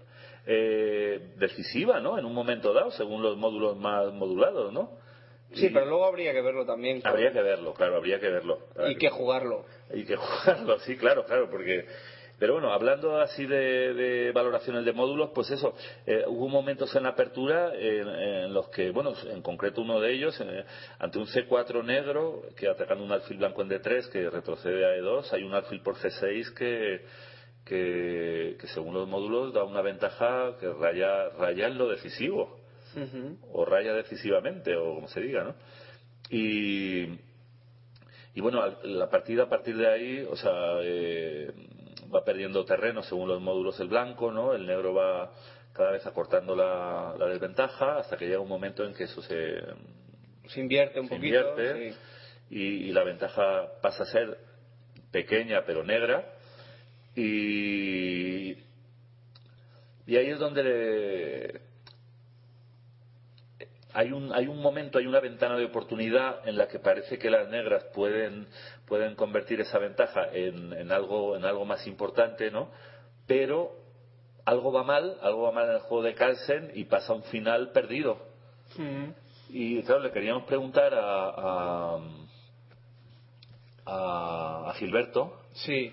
Gilberto Milo. que ¿Qué? quería- eh, bueno, ¿cómo se había quedado? Porque claro, si tú juegas con un jugador eh, muy fuerte, ¿no? De la superélite, encima llevas negras y él te juega bien y, gana, o tú, tú has jugado mal, pero claro, una partida en la que en la que has remontado una desventaja de apertura, en la que luego has estado mejor, has puesto todo tu esfuerzo para, para, para intentar ganar, ¿no? Hurgando, hurgando, ¿no? Como digo yo, de Carlsen, ¿no? Y, y al final se te va la mano y pierdes, debe- debes de sentirte un poco mal o no? Sí, me imagino que sí. y el- lo que pasa que mm, está bien que él quiera, quiera seguir ganando torneos y no se conforme No, con... no, claro, claro, y además esto es lo que yo también te comentaba antes, que, que, que es lo que todos, todos los aficionados queremos, ¿no? Que, Mm. que, Que haya lucha. que haya lucha, que la gente siga, que se arriesgue, que, que es lo que a veces no se hace por esto, ¿no? Que yo comentaba, te comentaba antes, of the, of the record, ¿se dice? ¿Se puede decir of the record? Sí, fuera de micro. Eh, de que muchas veces, eh, bueno, yo satirizo un poco, parodio, ¿no? La- el proceso mental de un gran maestro que dice, bueno, aquí en la jugada 16, si hago esta, porque claro, si hago cualquier otra es demasiado complicado. Si hago esta, se va a pasar a un final que, que va a aburrir hasta las ovejas. Entonces, Ah, por ese. en beneficio de las ovejas, hago la jugada que conduce a ese final acompañada de una oferta de tablas, ¿no? Y las, las ovejas lo agradecen, pero los aficionados nos, nos, nos deprimimos un poco, ¿no? Entonces, Carlsen hace justo lo contrario, va probando muchas variantes de apertura distintas, eh, aunque sean teóricamente inferiores, va consiguiendo eh, posiciones interesantes y claro Va exprimiendo la posición con detalle. Va exprimiéndolo y generalmente gana, de vez en cuando se le va la mano, y más ante un Fabiano Caruana que, que- que está demostrando un, un gran- un gran estado de forma, ¿no? Sí, porque, Porque la- luego en la ronda segunda, en la ronda de, de ayer, Sí. Eh, esto te toca a ti porque mis gafas, mis gafas No, en la, ultrapoderas- en la- en la ronda de ayer está, está claro que le ganó a Kariakin. Sí, sí, le, le gana a Kariakin Le mete un con rodillo, autoridad. sí, sí. Además, es una partida. Bueno, aquí ya me olvido de módulos. Esta partida no la he podido mirar con módulos. Esta la hemos visto también pero tú y sí, yo. sí, y- en plan súper deslizante, en plan oceánico. Pero le entrega una calidad y a las dos jugadas otra. Sí, va. Y, y bueno, y lo desarma, ¿no? Luego vendrán los módulos y te dirán lo que sea, pero bueno, por lo que estoy viendo ahora rapidito, ¿no? Eh, los módulos Avalan. bendicen, avalan. Sí, no, lo importante es, es la. Lo, arro- lo, Lo, lo- lo arrolla con negras de aquella a manera. Kariakin, ¿eh? No Al- estamos diciendo a... a... Ah, el chiste, el chiste del módulo, el último chiste ha sido muy divertido, cuando lo hemos visto antes. ¿Cuál que tiene dos jugadas, en la última jugada antes de que abandone Ah, sí, sí. el Kariakin, tiene dos jugadas, una le da menos 1000 y la otra menos 17. y dices, bueno, hay 983 puntos de diferencia. ¿Tú te imaginas que, que te equivocas y haces la mala? Y, Dios mío, ¿qué he hecho? No, lo que le pasa. Solo tengo, solo tengo No, no, 17 puntos a mi favor. Eso es lo que le Podría pasa. Eso es lo que le ha pasado, realmente. Ha elegido la de. Y encima, la, ha elegido la de menos 17 en lugar de menos 1000. Ese es un chiste de los módulos, realmente, porque en esa, en esa posición ya las puede, como se dice vulgarmente, las puede tirar, ¿no? Ah, eso es vulgar. Sí. Eh, entonces, cuando yo le digo a Medieval, oye, ¿por qué no las tiras ya de una vez? Ah, pensabas que eso era. Intercalando algún adjetivo. bueno, entonces, eh, decía Eh, a nuestros amados oyentes que ahora, eh, eh, dichos estos comentarios, ¿no? Es un torneo muy interesante, está empezando, ¿no? Sí, están en, Eh, en la, en la tercera ronda. Eh, también La clasificación hasta la segunda ronda. Sí, eh, so- no solo comentar por decir eh, algo- o- otras partidas eh, definidas, ¿no? Que eh, en la primera ronda Aronian le ganó una partida muy interesante a, a, Ah, también a que lo, lo tienen frito al pobre hombre, ¿no? Es, el- es que no ha debido acomodarse con el por el avión, la del, el desfase horario. Era Brasil- ah, no, eh, sí, Sí. el desfase, el- Sí, ha sido el desfase eh, sí. Una victoria y unas tablas. Carlsen llevaría tres puntos en virtud de la victoria y la derrota. Anand llevaría dos. Mejor eso que Sí, tablas, que lo que, lo que claro. le ha ocurrido a Anand, que lleva dos tablas, lleva dos puntos. Vallejo lleva un punto. Y Kariakin lleva cero puntos. Eh, con el sistema Valencia, que es el sistema, un sistema mejorado, que pronto entrará en el orden mundial, el sistema Valencia, eh, el sistema que creamos aquí en doble Claro, saque, claro, sí, sí. es, es nuestra... Por cierto, lo hemos patentado ya. Esta mañana he corrido yo a la oficina de patentes y marcas. Caruana llevaría 10 puntos, Aronian 7, Carlsen 5, Anan 4, Vallejo 2 y Kariakin 0. Eh, vamos a hacer eh, la prueba experimental con este torneo hasta el final del torneo con el sistema Valencia, luego ya lo, lo sacaremos. Y, y bueno, con el sistema clásico de toda la vida, Caruana llevaría 2 puntos, uno y medio Aronian, Anan 1, que igualaría a Carlsen 1, Vallejo medio y Kariakin 0. Eh, luego, ya sabes que hace ya muchos programas, eh, estoy hablando de hace más de un año, leímos eh, un sistema que podría ser el Valencia mejorado, o el Valencia Bronstein, eh, que, leí de Bronstein, y es que Bronstein estaba en contra de que cualquier persona se fuera a casa con cero puntos. Por ejemplo, en este caso, Kariakin. ¿Correcto? Entonces Bronstein decía que esto era pensado más para niños, pero como todos somos, tenemos un niño Claro, claro, Ese niño. interior que hay que Ese niño cultivar. interior, claro. Bueno, eh, Bronstein decía que solo por jugar recibes un punto. Claro, eh, uno más cero de victoria es uno. Ujú. Dos más uno sería tres y cinco más uno por, por victoria eh, son seis. Entonces el, el sistema Bronstein o el Valencia mejorado sería seis. Esto falla. No, sería 6-3-0. 6-3-0. Nos sirve 6-3-1. Bronstein fuera, fuera Bronstein, fuera De Bronstein. todas formas, si te sirve de consuelo, Yago, mientras nuestros ingenieros.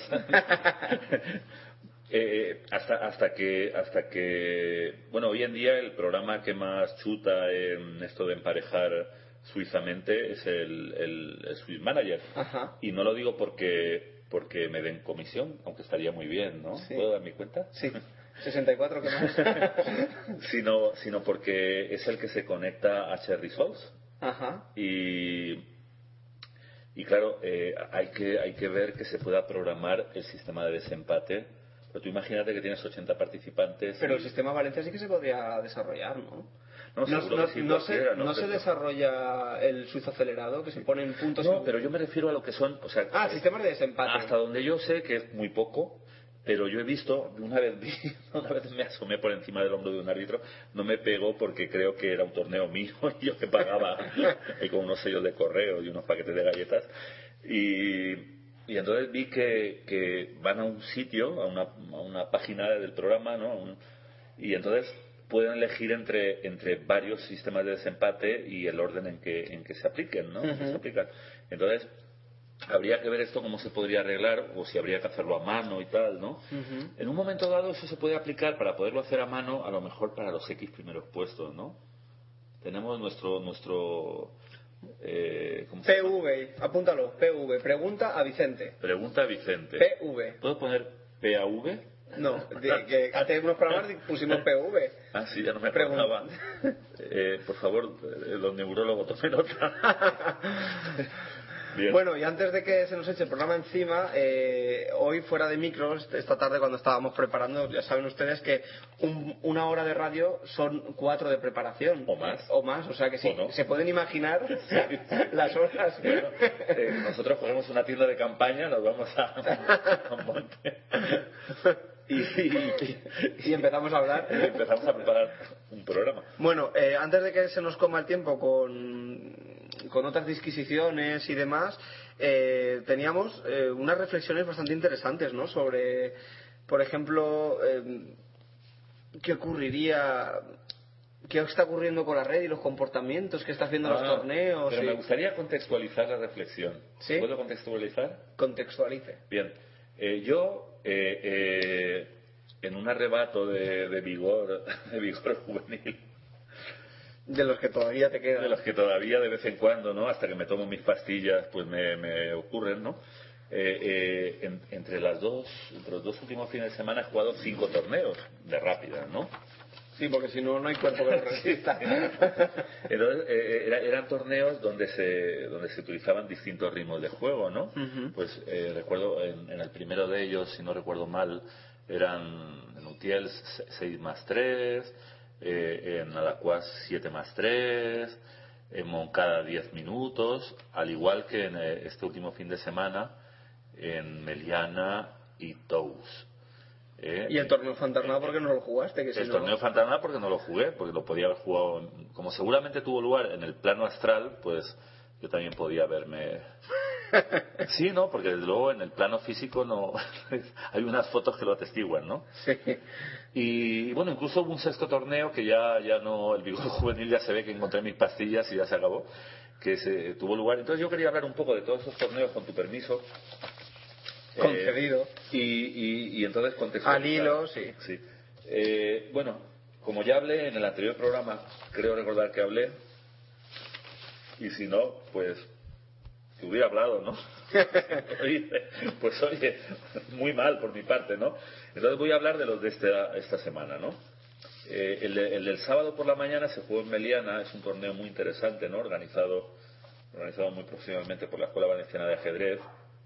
Eh, eh, ya va por la tercera edición y se hace en memoria de José María Puerta Ruiz, un ajedrecista y antiguo directivo de la Federación Valenciana, muy entrañable, ¿no? Yo lo recuerdo de mis tiempos más juveniles. y jubilosos. Y jubilosos. Entonces se juega en la carpa de la Fimela, en Meliana, ¿no? Ahí está muy bien. Bueno, tiene un, tiene un pequeño pero para mí, ¿no? Y es que todos aquellos que ingerimos gran, grandes cantidades de líquido durante, durante los torneos, vamos con nuestra botella de agua mineral, otra botella de agua con limón, otra otra de té. bueno, llevamos un pequeño carrito de la compra, ¿no? Con, todo tipo de líquidos. Entonces resulta que, claro, como es una carpa, ¿no? en un paseo ferial, ¿no? Donde hay stands y cosas, pues eh, no tiene un servicio demasiado próximo, ¿no? Entonces hay, hay, que desplazarse hasta alguno de los bares eh, más, más cercanos donde te miran con, con odio si no los consumes o incluso cierran la puerta con un candado, como me ocurrió a mí, ¿no? Eh, bueno, no que me cerraran dentro, ¿no? Pero lo que pasa es que como yo astutamente había almorzado allí, bueno, almorzar para nuestros oyentes no, no, no españoles es una estrella comida que se hace entre el desayuno y la comida o almuerzo, que dicen algunos, ¿no? Bien. En, en castellano de aquí, el castizo eh, se, divide en cinco comidas diarias. Sí, desayuno, desayuno almuerzo, comida, o llanta, con Y, llanta, llantar. Ah, de ahí viene el llantar de los llantares. Exactamente. O sea, desayuno, almuerzo, llanta, merienda y cena. Esa sería, y cena, exacto. Esas serían las cinco comidas principales. Lo que pasa es que no, yo, yo que ningún esto, guiado, por nuestro afán pedagógico, ¿no?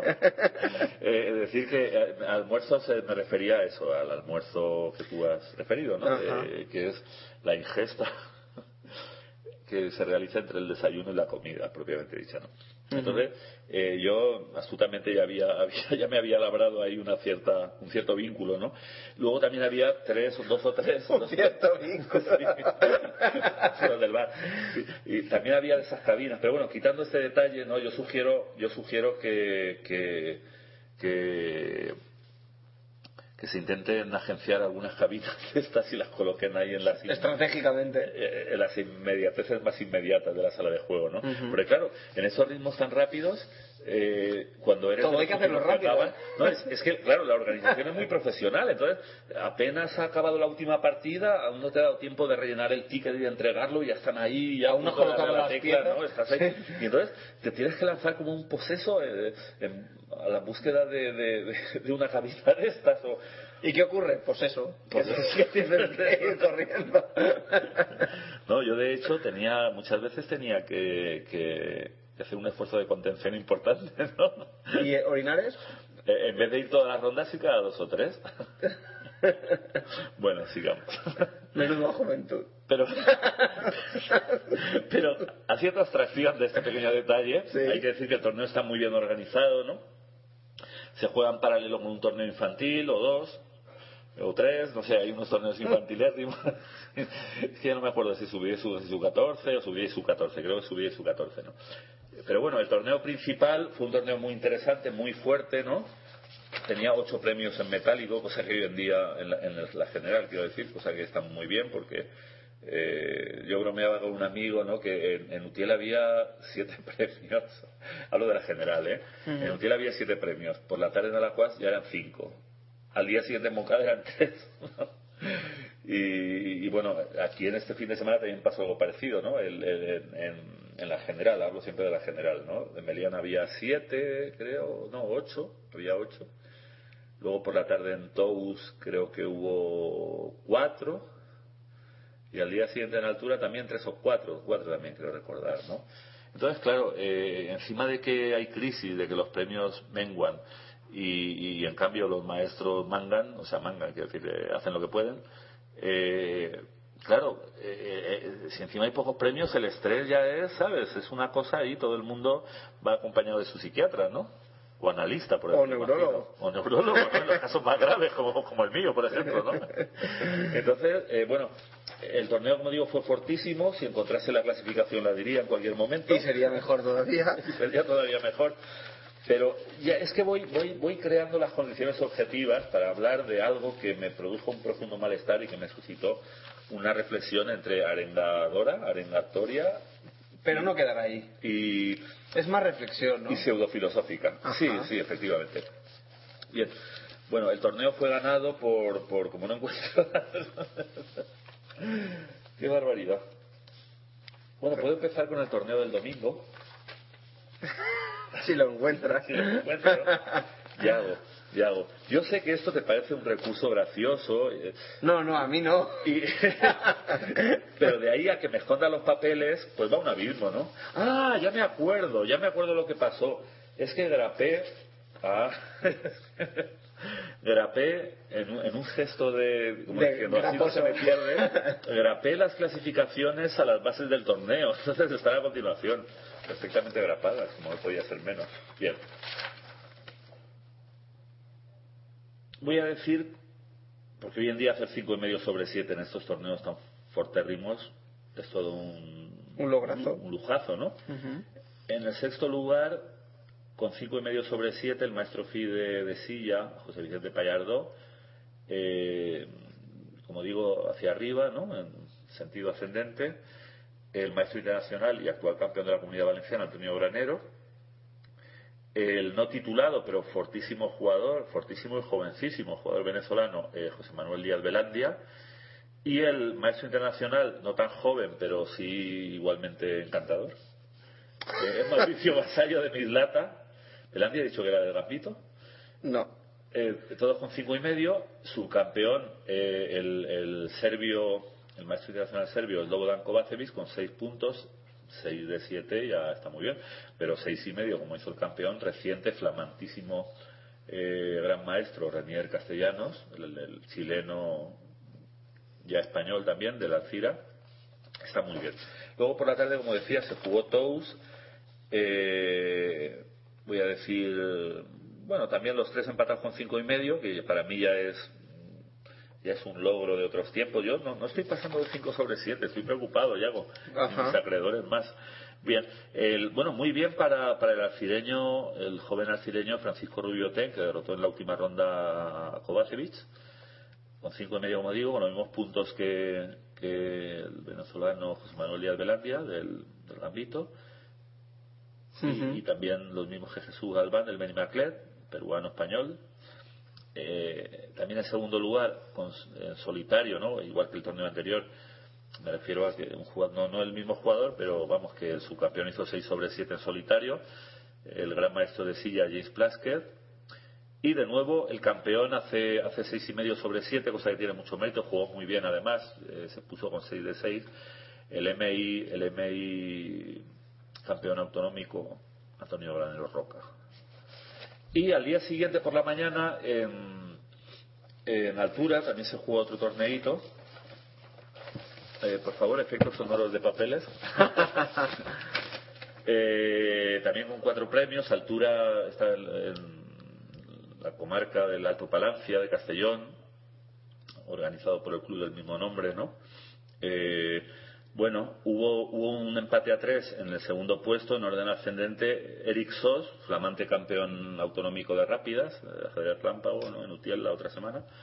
El MI eh, venezolano, pero con bandera colombiana, Wilson Palencia. El MI serbio, Slobodan Kovacevic, todos con cuatro. Y campeón en solitario, con cuatro y medio, porque el torneo se jugaba solo cinco rondas, ¿no? Era un torneo ultra corto eh, José Manuel Díaz Velandia, ¿no? que curiosamente en los dos anteriores había, había, había quedado con, con cuatro, o sea, en cuarto lugar en ambos, ¿no? En este consiguió el primer puesto y creo que es de todos los jugadores fuertes, tal vez sea el único que ha, que ha, Ha cogido premio en, lo- en los, en lo- Ujú. ha entrado en premios en los tres, ¿no? Es un jugador con mucha proyección, ¿no? Es un chico muy simpático y con mucha proyección porque creo que tiene 18 años, ¿no? Y aunque solo tiene, solo entre comillas, ¿no? 2.245 de FIDE, pero, pero bueno, eh, se le ve además su forma de jugar, juega muy rápido y, y muy incisivo, ¿no? Bien, pues en estos torneos, aparte de los aspectos puramente ajedrecísticos y que con tanto detalle y... Has claridad narrado y y relatado, sí, sí, sí, sí. eh, aparte se produjeron una serie de incidentes que me hicieron pensar bastante, ¿no? Eh, bueno, por empezar con las cosas bonitas, quiero, quiero decir y agradecer de aquí públicamente un detalle que tuvo conmigo el, el campeón autonómico Antonio Granero en el torneo de Meliana, el, de la, el sábado, sábado 22 por la mañana. Eh, y es que después de una partida muy luchada en la que yo me defendí como gato panza arriba con negras, eh, él apretó mucho, probablemente la tuvo ganada, pero yo me, me defendí con bríos y aprovechando algún error de él que le hizo perder la ventaja, pues consiguió un final de torre y dos contra torre y dos en el mismo flanco, que son tablas muy, muy, muy fácil, digamos, muy, son tablas muy claras. Pero ¿qué pasa? Eh, él tenía, por 10 segundos y yo 6 y algo así. Entonces, hicimos muchas jugadas muy rápido y ya un momento le propongo tablas, a él le quedan, pues eso, le quedan, a mí me quedan 3 o 4 segundos menos que a él, ¿no? Puede ser 8 contra 4, ¿no? Sí. Entonces ahí generalmente la mayoría de los jugadores te ejecutan porque, como digo, era en el torneo de Meliana y era sin incremento, ¿no? Entonces, bueno, yo le agradecí, ¿no? Le agradecí su gesto, ¿no? Yo, yo también hubiera hecho lo mismo, por lo menos con él. Yo voy a ser franco. Eh, la reflexión que quiero lanzar, he empezado por, por una, anécdota, una anécdota positiva, ¿no? Una anécdota edificante. Y por eso, Sí, porque, porque claro, también hay que dar ejemplos, ¿no? Con los ejemplos. Claro, eh, eh, he citado el nombre porque me parece que fue un gesto, bueno, mm, Honroso. deportivo, deportivo y, y que por supuesto, pues eh, hace que con esa persona, eh, si tú intentas ya ser deportivo, aunque a veces la adrenalina te pueda gastar, digamos, una mala pasada, ¿no? La pasión del momento, ¿no? Pero está claro que con una persona que, que actúa así, eso nunca se te olvida, ¿no? Pero por contra, y no voy a citar nombres, eh, eh, sobre todo en el torneo de la tarde, ¿no? que por otro lado también muy bien organizado, ¿no? también al aire libre, también con el problema de los baños, pero en este caso eh, las autoridades municipales de Tous tuvieron el detalle de abrirnos un cine que estaba bastante cerca, ¿no? Y- y nosotros podíamos ir a los servicios del, del cine, ¿no? Entonces allí hubo varios casos, uno propio y, varios ajenos. Vamos a ver, un paréntesis. Yo, eh, a lo largo de mi dilatada vida ajedrecística, pues no he sido un ángel, ¿no? Por lo menos no siempre. Y quiero decir, siempre he intentado ser deportivo, siempre he intentado ser limpio, pero eh, ya digo, en el fragor de la batalla muchas veces uno se aferra más o menos a los límites que digamos la, el reglamento, la legalidad establece, ¿no? Y de repente, pues hay cosas que yo pude, pude haber hecho de joven que ahora no haría. Me refiero siempre dentro de la legalidad, ¿no? Pero claro, también es legal, por ejemplo, o sea, por poner un ejemplo de lo que quiero decir, eh, en el reglamento de, de Blitz o de Rápida, de ajedrez relámpago, ¿no? De, Sí. ahora la terminología me marea. Vamos a decir, las partidas que son de 15 hacia abajo o de menos de 15, ajedrez relámpago, ¿no? Y la- las que son hacia arriba, rápidas, ¿no? Entonces, de hecho, creo que esa es la terminología que utiliza la FIDE en los últimos mundiales, ¿no? Sí. Me parece. Entonces, ¿qué pasa? Eh, en el ajedrez, digamos, no tan rápido, que es el de rápidas, eh, o antes llamado Active Chess, o como se diga, eh, creo que eso no se cambió, me parece. Si un jugador reclamaba al árbitro que su rival solamente continuaba por, por ganar por Relojear. por relojear, por, ganar por el tiempo, eh, o, o que vamos a ver, no que no que no hubiera base en la posición para ganar de otra manera, ¿no? Sino que sino que eh, no hiciera un intento, un intento Por ganar. por ganar, por Sino que se viera eh, que está relojeando antes que ganando, ¿no? Simplemente, entonces, ¿qué pasa? Eh, la reflexión que yo quería hacer es que, evidentemente, esto, bueno, eh, es opinable, ¿no? Iba a poner un ejemplo, por poner un ejemplo extremo, imagínate que se llega a una posición en la que ambos jugadores tienen rey y torre, ¿no? Cada uno, rey y torre contra rey y torre. Ahí, teóricamente, según el reglamento de, de, de relámpago, en el que se dice que mientras haya material para el mate se puede seguir y que no se puede reclamar tablas posicionales, digamos, ¿no? Ujú. O técnicas, o, sí. o- o- o- o, digamos, eh, penalizar la intención del rival de solo ganar por el reloj sin más, ¿no? Entonces, claro, ahí nos encontramos con que en teoría se puede se- seguir cualquier cosa mientras haya una posición, por absurda que sea, de mate, ¿no? Entonces, claro, yo llegué a ver eso en un torneo y los árbitros introdujeron ahí un- una corrección en el sentido de que, como también en algún, en algún punto del reglamento se habla de la deportividad, claro, seguir rey y torre contra rey y torre, obviamente, salvo que sea una posición de problema de, de algún rey en la banda y tal, pues eso es algo que. no- Bueno, hasta si no llegas a Saavedra. Sí, exacto, a eso me refería. A eso me refería. Entonces. Eh... Mira, esta te la sabía. Por el otro día con lo de Lucena. Uy, esa fue. No, pero no, no la hubiera, si tú me la ponías, no la hubiera sabido identificar por el nombre, pero es que esa, esa fue una de las primeras que aprendí de pequeñito, Ya. ¿no? que me la puso un amigo de mi padre. Bueno, eh, entonces, lo que quiero decir es que siempre ha habido jugadores pues que han, o hemos, yo la verdad es que no me acuerdo, ¿no? Otro dato para el neurólogo, ¿no? Pero seguro que sí, seguro que alguna vez, no, seguro, no una, sino muchas, es que son décadas y décadas, y más décadas. Entonces, eh, Más sabe el diablo. muchas veces eh, todos hemos apurado al límite las posibilidades legales que nos brinda el reglamento, ¿no? Pero claro, eh, hoy en día con la tecnología de los relojes digitales, ¿no? Eh, eh, se puede evitar este tipo de situaciones añadiendo incrementos.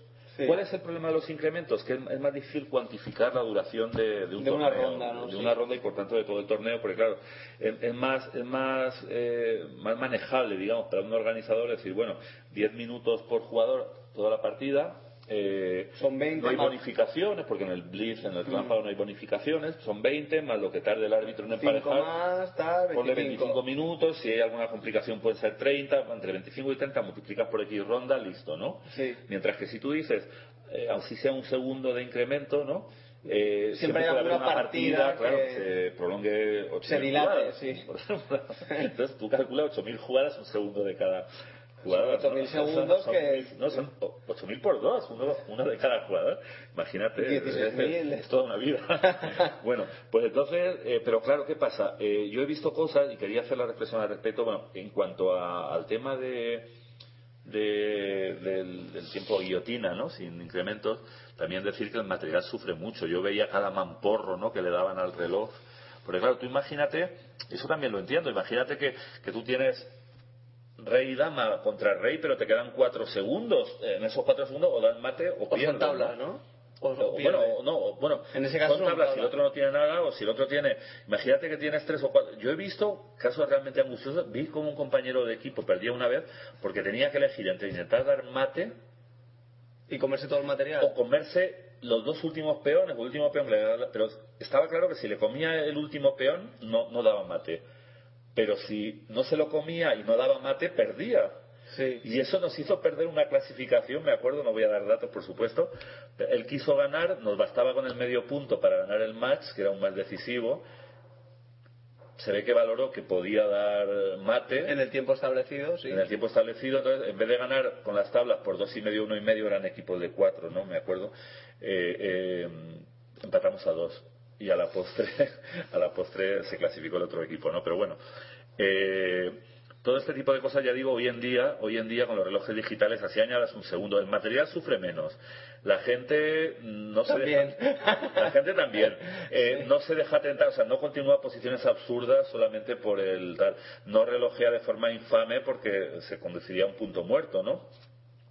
Entonces, claro, esto es algo que el organizador, yo desde aquí recomiendo que se plantee en los torneos de rápidas, así sea un par de segundos, un segundo, algo, pero que haya algo que evite que, que alguien te siga con dama de menos o que, o que te, te gane en una posición igualada o incluso desventajosa. ¿Y esto por qué se, por qué se produce? Entonces ¿Por qué se yo, yo, aparte de que el ser humano, pues, bueno, tiene en su interior todo tipo de... de- De lobos. De- de- puede, puede escapar de lo mejor y lo peor, todos, y yo ya digo que también habré hecho estas cosas, ¿no? Y, y- y tal vez haré, ¿no? En un futuro, ¿no?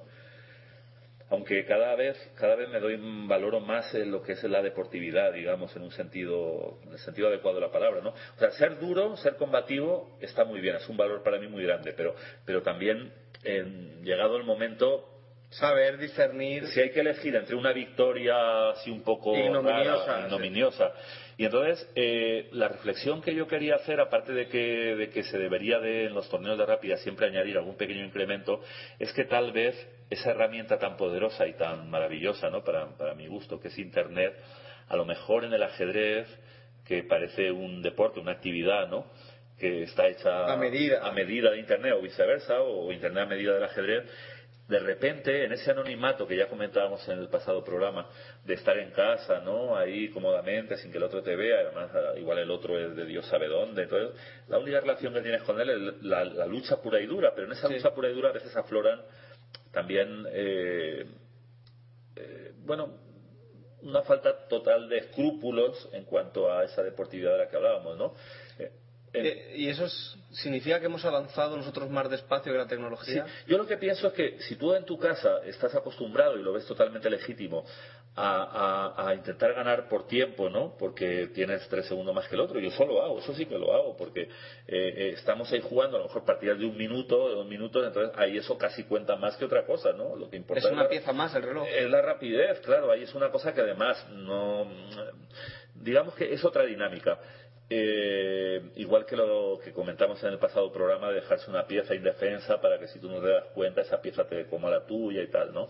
Pero yo lo que, lo que estaba pensando es que Internet tal vez, eh, la práctica del ajedrez de Internet tal vez nos ha maleado, igual nos ha ayudado a sacar un poquito lo peor, en el sentido de lo menos deportivo que hay en nosotros, y de alguna manera lo estamos exportando al ajedrez real, al ajedrez Es que, presencial. es que posiblemente lo que, lo que haga falta es eh, combinar ¿no? ese, eso, esa reflexión que, que invita al silencio, el estar desconectado, con ese tiempo que se, que se navega y a veces quizá pasemos de un extremo a otro, ¿no? o estar completamente conectados o estar completamente desconectados. Y quizás ese, ese equilibrio nos podría dar un poco más de, no sé, de...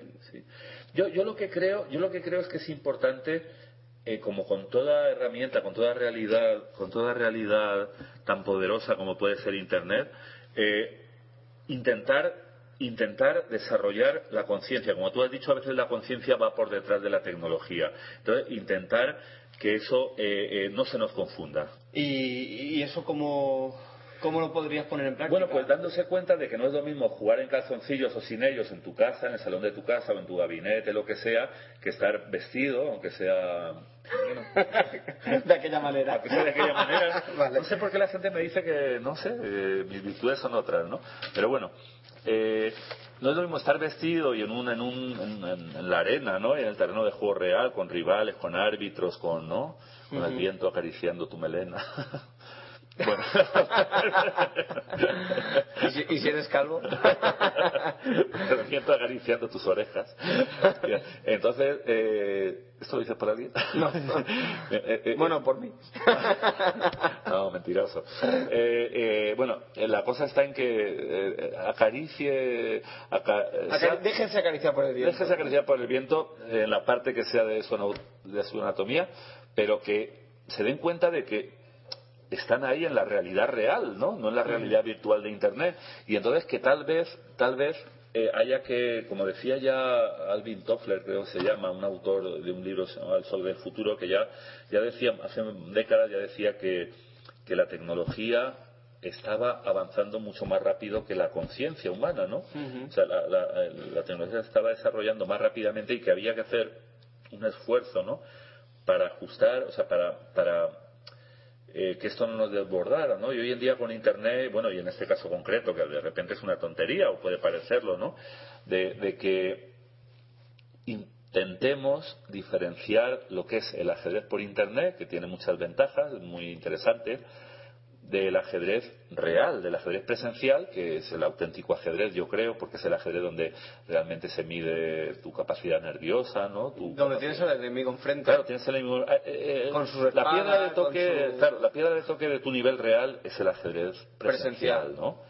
Entonces, eh, intentemos no trasladar Malas es- actitudes o malas actitudes malas prácticas. que en internet probablemente son bueno aceptables en el sentido Claro, que lo que pasa es digo, que ¿no? si no, si no- rápidos. si no lo ves mal en la red, incluso a ritmos más lentos, ¿por qué lo vas a ver mal, no? Es la reflexión que tú estás lanzando. Claro, esto igual otro día tendríamos que hablar con un poco más de, de profundidad eh, o traer aquí a alguien que también nos pueda hablar sobre ello. Como tu sobre, neurólogo. sobre sobre la deportividad, porque la deportividad no es una cosa que no es una cosa de la que se habla para fastidiarte y que no puedas hacer todo lo que Claro, la ley que te permite, ¿no? Claro, claro, es que podría decir la definición de la deportividad, todo aquello que, que me me impide, impide- aplicar el reglamento en toda su extensión, ¿no? La, la deportividad es otra cosa, la deportividad es algo que te permite vivir el ajedrez de una La forma cualitativamente es superior. Cuando pudo decirle a Fischer, usted se ha ido y si bajo las reglas soy campeón del mundo. Ajá. La deportividad es Spassky, no, vamos a jugar. Por cierto, por tercera semana consecutiva, ¿sabes algo ya del bueno de Spassky. del bueno de Spassky? Porque primero decían que lo, lo tenían secuestrado en Francia y que Luego- sus amigos rusos lo habían liberado. Luego que lo habían- que secuestrado sus amigos- que sus amigos lo habían secuestrado en Rusia, ¿no? Y ya no hemos vuelto a saber nada, ¿no? Eso es preocupante. Oye, ¿eso que pasa por ahí no se parece? No, bueno, pero saliendo de ¿Qué hace en tu defensa ese señor atado?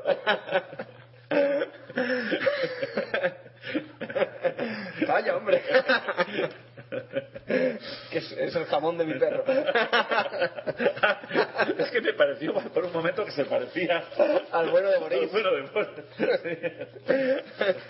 Eh, no, eh, Bueno, fuera- ¿me, me permites muy rápidamente que dé una antes de que ¿Una me pincelada? Sí. No, simplemente quería anunciar un torneo que organiza mi club el 9 de el 9 de el, Del- el 9 de de octubre. que es el día de la Comunidad Valenciana. Bueno, hay, hay- otro torneo que se organiza por la mañana en Moncofa, eh, para mayor información facv.org o, ajedrezvalenciano.com y por la tarde mi, mi club hace un pequeño torneito, el de No Muses, ¿no? Eh, que también hay en estas webs hay bueno no en la, en la de ajedrez valenciano no porque creo que ahora que me acuerdo me habían dicho que la enviara yo y se me ha olvidado no la han colgado porque... pero la de la federación sí ¿no? Bueno, antes, antes de, de- pasar ya a nuestra sección del oráculo de silicio con Amador, vamos, eh, quiero dejarte una reflexión que estábamos pensando y es eh, en los finales, eh, antes cuando estábamos viendo las partidas de Carlsen, las partidas de, de, la, de la final, muchas veces en los módulos pone pues más 1,25, más 4, coma no sé cuántos, más 17, coma no sé menos, menos no sé, me- no- menos no sé cuántos. Y entonces los finales o se ganan, o se empatan, o se pierden. El Ah, sí. más, menos, igual, eh, casi lo- es da lo mismo, ¿no? lo, lo puedo desarrollar otro día pero pero sí eh, eh, en los finales eh, o ganas o, o empatas ¿no? bueno o pierdes O pierdes, sí. Están Claro. los tres resultados. Sí, pero no es como los finales. se gana por parte de alguien o se Llega un momento que técnicamente es ganado o. Entonces, eh, eh, Es eh, decisivo. yo le, le- le sugiero que le comentemos a Amador que a ver si con ayuda de sus engendros, de sus maravillas informáticas, no, engendros en el sentido de que dan miedo, ¿no? Sí. ¿no? A mí me, a mí me encanta el día, el día que vuelva a estudiar ajedrez. eh, vo- voy a proveerme, sí, te voy a hacer ahí un encargo de los mejores engendros o maravillas informáticas del mercado, porque eh, es bonito ¿no? analizar lo que está realmente pasando. Y eso me gustaría pedirle a Amador acerca de, de- de la primera partida de Sao Paulo de- entre Caruana y Carlsen. ¿no? Bueno, pues pasamos con, con Amador. Muy bien.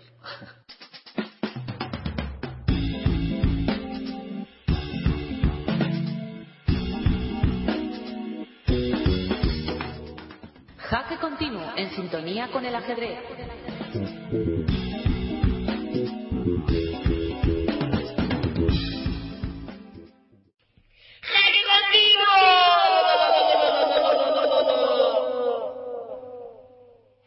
Y bien, y como viene siendo habitual, cada 15 días nuestra cita con nuestro oráculo de silicio. Hoy nuestro oráculo marciano este, nos, nos prometió eh, que se iría a Marte para investigar eh, Para ver, eh, los efectos. para ver cuánto elo conseguía el, el, el, Eh, el Curiosity Exactamente. con, con el Houdini. Hoy estamos hablando Tierra-Marte, Tierra, tierra Amador Cuesta. Eh, eh, buenas noches, Amador. Hola, buenas noches. Aquí estamos. Le estoy dando aquí patadas al Curiosity para que juegue. Ah, muy bien. Se lo piensa mucho, ¿no? ¿Cómo está el, cier- el, el suelo marciano? Bueno, te- parecido al de, al, de, al de Canarias, pero bueno, bien, bien. Se puede, se puede andar. Vale, eh, o sea que es, es- este es un pequeño programa para la human- Bueno, algo así era, ¿no? un pequeño elo para, para la humanidad. Ah, Pero lo mucho mismo. para el Curiosity. Exactamente. Bueno, eh, por problemas técnicos que hemos tenido, bueno, por problemas técnicos en el correo electrónico, vamos a pasar eh, la- el concurso del Deep Fit 13 al siguiente programa. Eh, como somos así, porque nosotros somos Ya, así. no, no estás grabando, ¿verdad? No Sí, habíamos sí, quedado sí, que eso ibas a cambiar y me ibas a amañar a mí el... No. Ah, es bueno, para ya- nuestros oyentes. Ah, vale, vale. ¿Ya puedo Ya grabar? seguir grabando. Vale, gracias. Como... Este hombre es incorregible, ya lo saben. No, yo no sabes nada. Ah, No- bueno. No estaba grabando, ¿no? Ah. Eh, Amador, que bueno, vamos a posponer, como nosotros somos así, eh, instamos a todos nuestros oyentes a que escuchen dos programas atrás y que saquen sus conclusiones, eh, escuchen las preguntas y así las contesten. No las vamos a formular de nuevo para, para no, digamos, dilatar más este, esta introducción, así es que Para que se espabilen. Exactamente. Vayan a dos programas atrás, los pueden rescatar y... ¿Eran dos o uno? Ah, Dos, eran dos, dos. claro, claro, hace dos semanas. Bueno, Amador, tiempo para usted. Pues nada, ya, o sea que el tema de las tres preguntas no son muy difíciles, pero la gente se lo tiene que currar, hay que mirar un poquito y hay que tener un mínimo de interés. Y bueno, está el tema de novedades.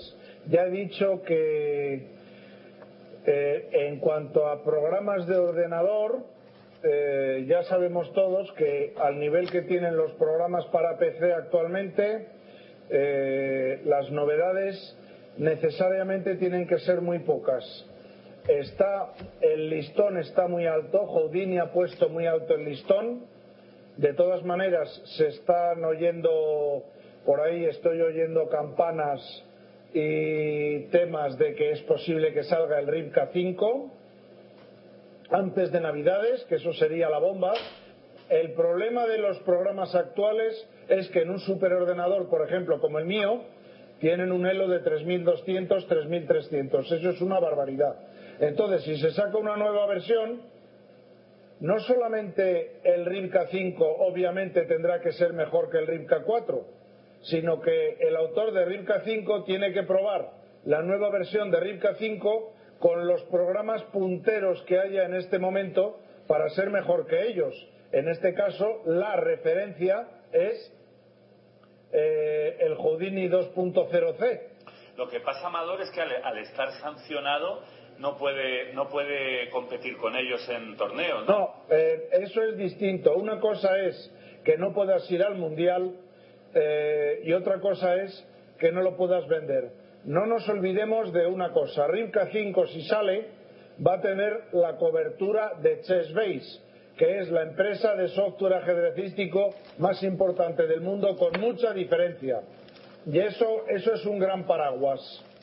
Eso es un gran paraguas. Sí, no, eso no, es como. Pero a lo que yo me refería, perdona, es a que para poder contrastar su fuerza, bueno, aparte de experimentos caseros y tal, pero que no va a poder jugar competiciones oficiales. No, no, no, no, no. Vamos a ver, para contrastar su fuerza, eh, lo que vale son los experimentos caseros.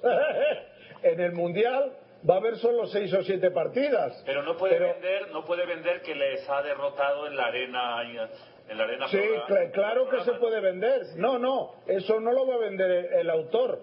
Puede lanzar unas estadísticas, pero una vez que eso se venda, lo podemos comprobar. Eh, hay miles de sitios en Internet y miles de probadores que eso pueden después constatarlo. Ah, ya, Vamos ya. a, eso está clarísimo. Es decir, al día siguiente que salga Rivka 5, eh, a las 24 horas, muy posiblemente ya habrá más de 60 o 70 matches entre el Rivka 5 y el Houdini publicados en Internet en menos de 24 horas. A diferentes ritmos y modalidades, ¿no? Me imagino. Absolut- absolutamente. Entonces, cuando salió el, ri- el- cuando salió el Houdini 1.5A, eh, que dijeron que, y no lo dijo su autor, lo dijo un probador famoso, un canadiense, el primer match que se hizo contra el Rivka 4, que era a nivel, era incontestablemente el mejor programa del mundo, cuando salió el 1.5A, que por cierto, se sigue vendiendo gratuita, eh, vendiendo no, se sigue dando gratuitamente en la web de, de Houdini, el 1.5A, en menos de un mes salieron más de mil matches por distintas personas de distintos países, en distintos blogs, foros, etcétera. Sobre O sea, diferentes ordenadores, sobre diferentes Absolutamente todo. Diferente, diferente hardware, eh, eh, diferentes tiempos, eh, diferentes probadores de distintos países y se vio que el 1.5 era una salvajada. O sea que eso no es que lo diga el autor. Entonces el problema es que cuando salga Rivka 5 tiene que ser como mínimo 30 o 40 puntos Elo superior al, al Houdini 2.0C que tiene ya casi 2.300. Y eso es- no es lo mismo mejorar un programa de hace 15 o 20 años con eh, 2.100 o 2.200 que mejorar un programa con 3.300. Son temas distintos. Por eso ahora las eh, novedades de grandes programas, el, el, eh, recordemos que el 1.5A, que es la base del 2, salió ya hace dos años y desde ese momento no ha habido prácticamente nada que se haya acercado al Houdini. Entonces, las novedades en cuanto a PC, de momento, eh, son pocas. O sea, eh, nos movemos en 5, 6, 7 programas y la mayoría no son comerciales. Un tema importante. Bueno, Houdini ya se vende. Entonces, aquí nos movemos con Houdini, nos movemos con Rivka cuando salga el 5, el Stockfish 231 que acaba de salir hace dos días la última versión, el Critter 1.6, son programas que no son eh, los, estándar comerciales como el Junior, como el Hyarx, eh, etcétera, etcétera. Entonces, los avances ya en el tema de programas para PC, eh, las novedades son muy parcas a lo largo del año. Entonces, la gran novedad va a, va a ser que parece ser que va a salir el Houdini 3 en octubre, importante, y el Rivka 5 supongo que en Navidades. Tendrá que ver, tendrá que enfrentarlo eh, unas cuantas semanas con el Houdini 3 a ver si lo supera, si no lo tendrá que retrasar. Por, cier- eh, por cierto, y para que eh, estén al tanto todos los oyentes, que este, este mes eh, de septiembre hay una oferta en, en la tienda Jaque del, del Houdini 2.0 en vez de por 50 euros por 35 euros. Que, Eso- que, que pusimos este, este mes de septiembre. Se me olvidó comentarlo la semana, eh, hace dos semanas, pero ahora aprovecho y, y os lo comento para todos los oyentes, para que todo el mundo que quiera hacerse con, con este gran programa, que tenga la oportunidad de hacerlo a un precio reducido. Jo- eh, 30, 30 euros, 35 euros es, es un precio magnífico. Estás hablando, estamos hablando del Houdini 2.0C. Vale, es un precio magnífico. Tengamos en cuenta que, eh, por poner un ejemplo, y no quiero hacer eh, eh, análisis comparativos de ningún tipo, el Deep Freeze 13, que es también un buen programa, está muy por detrás eh, del Houdini 2.0, estará como 100 puntos lo mínimo por detrás, quizá más, eh, y, cuesta, y cuesta 100 euros. ¿Cómo, O sea cómo que está eso, Amador? Está, pese, a- ¿Eh? pese a ser DIP, está por debajo en Elo. Pe- pese a la Eh, DIPez.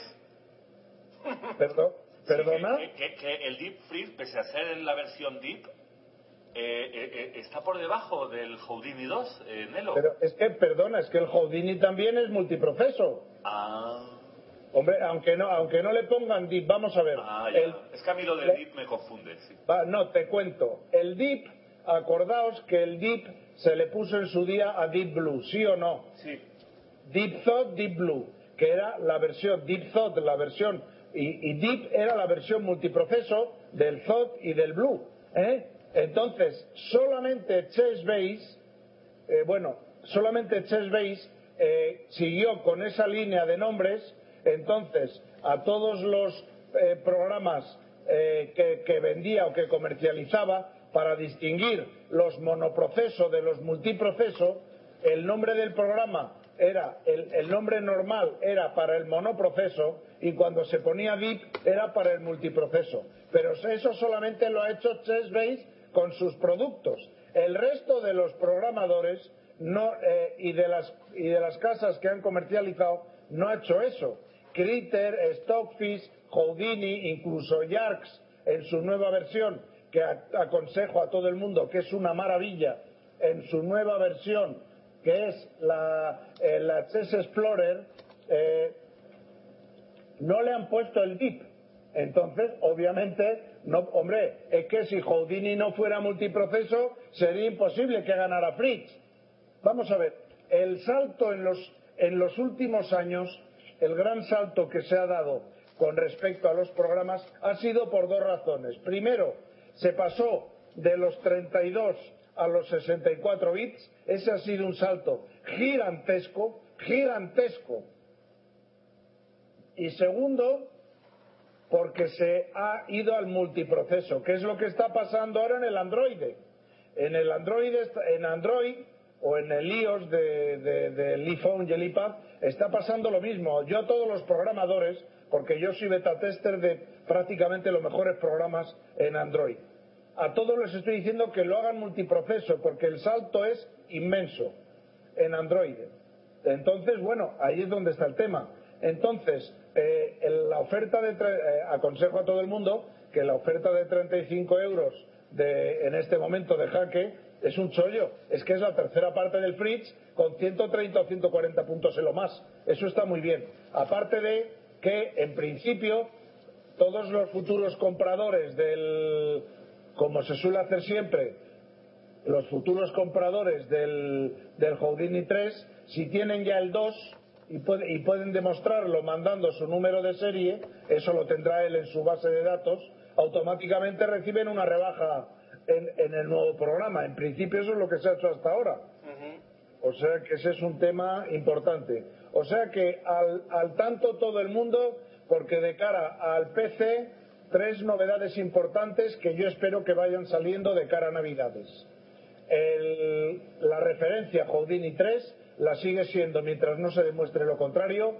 El RIMCA 5, que fue referencia durante cinco años, pero que ya no lo es, pero que seguro que si la saca seguirá siendo un programa fantástico y otro programa muy interesante a tener en cuenta en su momento, que acaba de salir la versión monoproceso, el Comodo 5, muy, muy bueno, ¿eh? hecho por un maestro internacional, Comodo 5, como el monstruo de Komodo, el lagarto este asiático de la isla, eh, pues que ha, ha, salido también a la venta la versión, no recuerdo en este momento cuánto,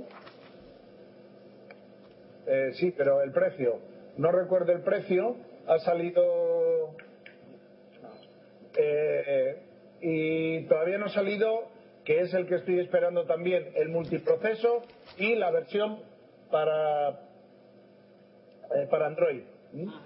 En principio. Eso en cuanto a PC.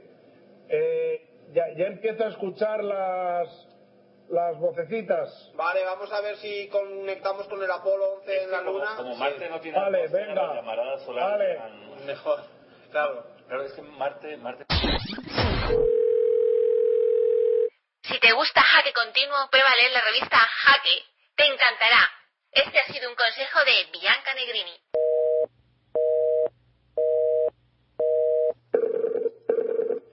Llamando a Marte, llamando a Marte, sí. No, ya, ya me he venido más cerca. Estoy en la luna y así llega antes la. Así tarda solo un, se- un segundo en llegar la voz. Venga. ¿Por dónde íbamos? ¿Oye? Sí, sí. Vale. Eh, hablando del, entonces, del- del dragón de Komodo ese. eh, exacto, el dragón de Komodo. Que si lo tienes enfrente jugando ajedrez, te come. Entonces, y aunque no las- juegues al ajedrez también. Las- entonces, importante para que la gente se quede, se quede con la copla de cara a, a- a Reyes.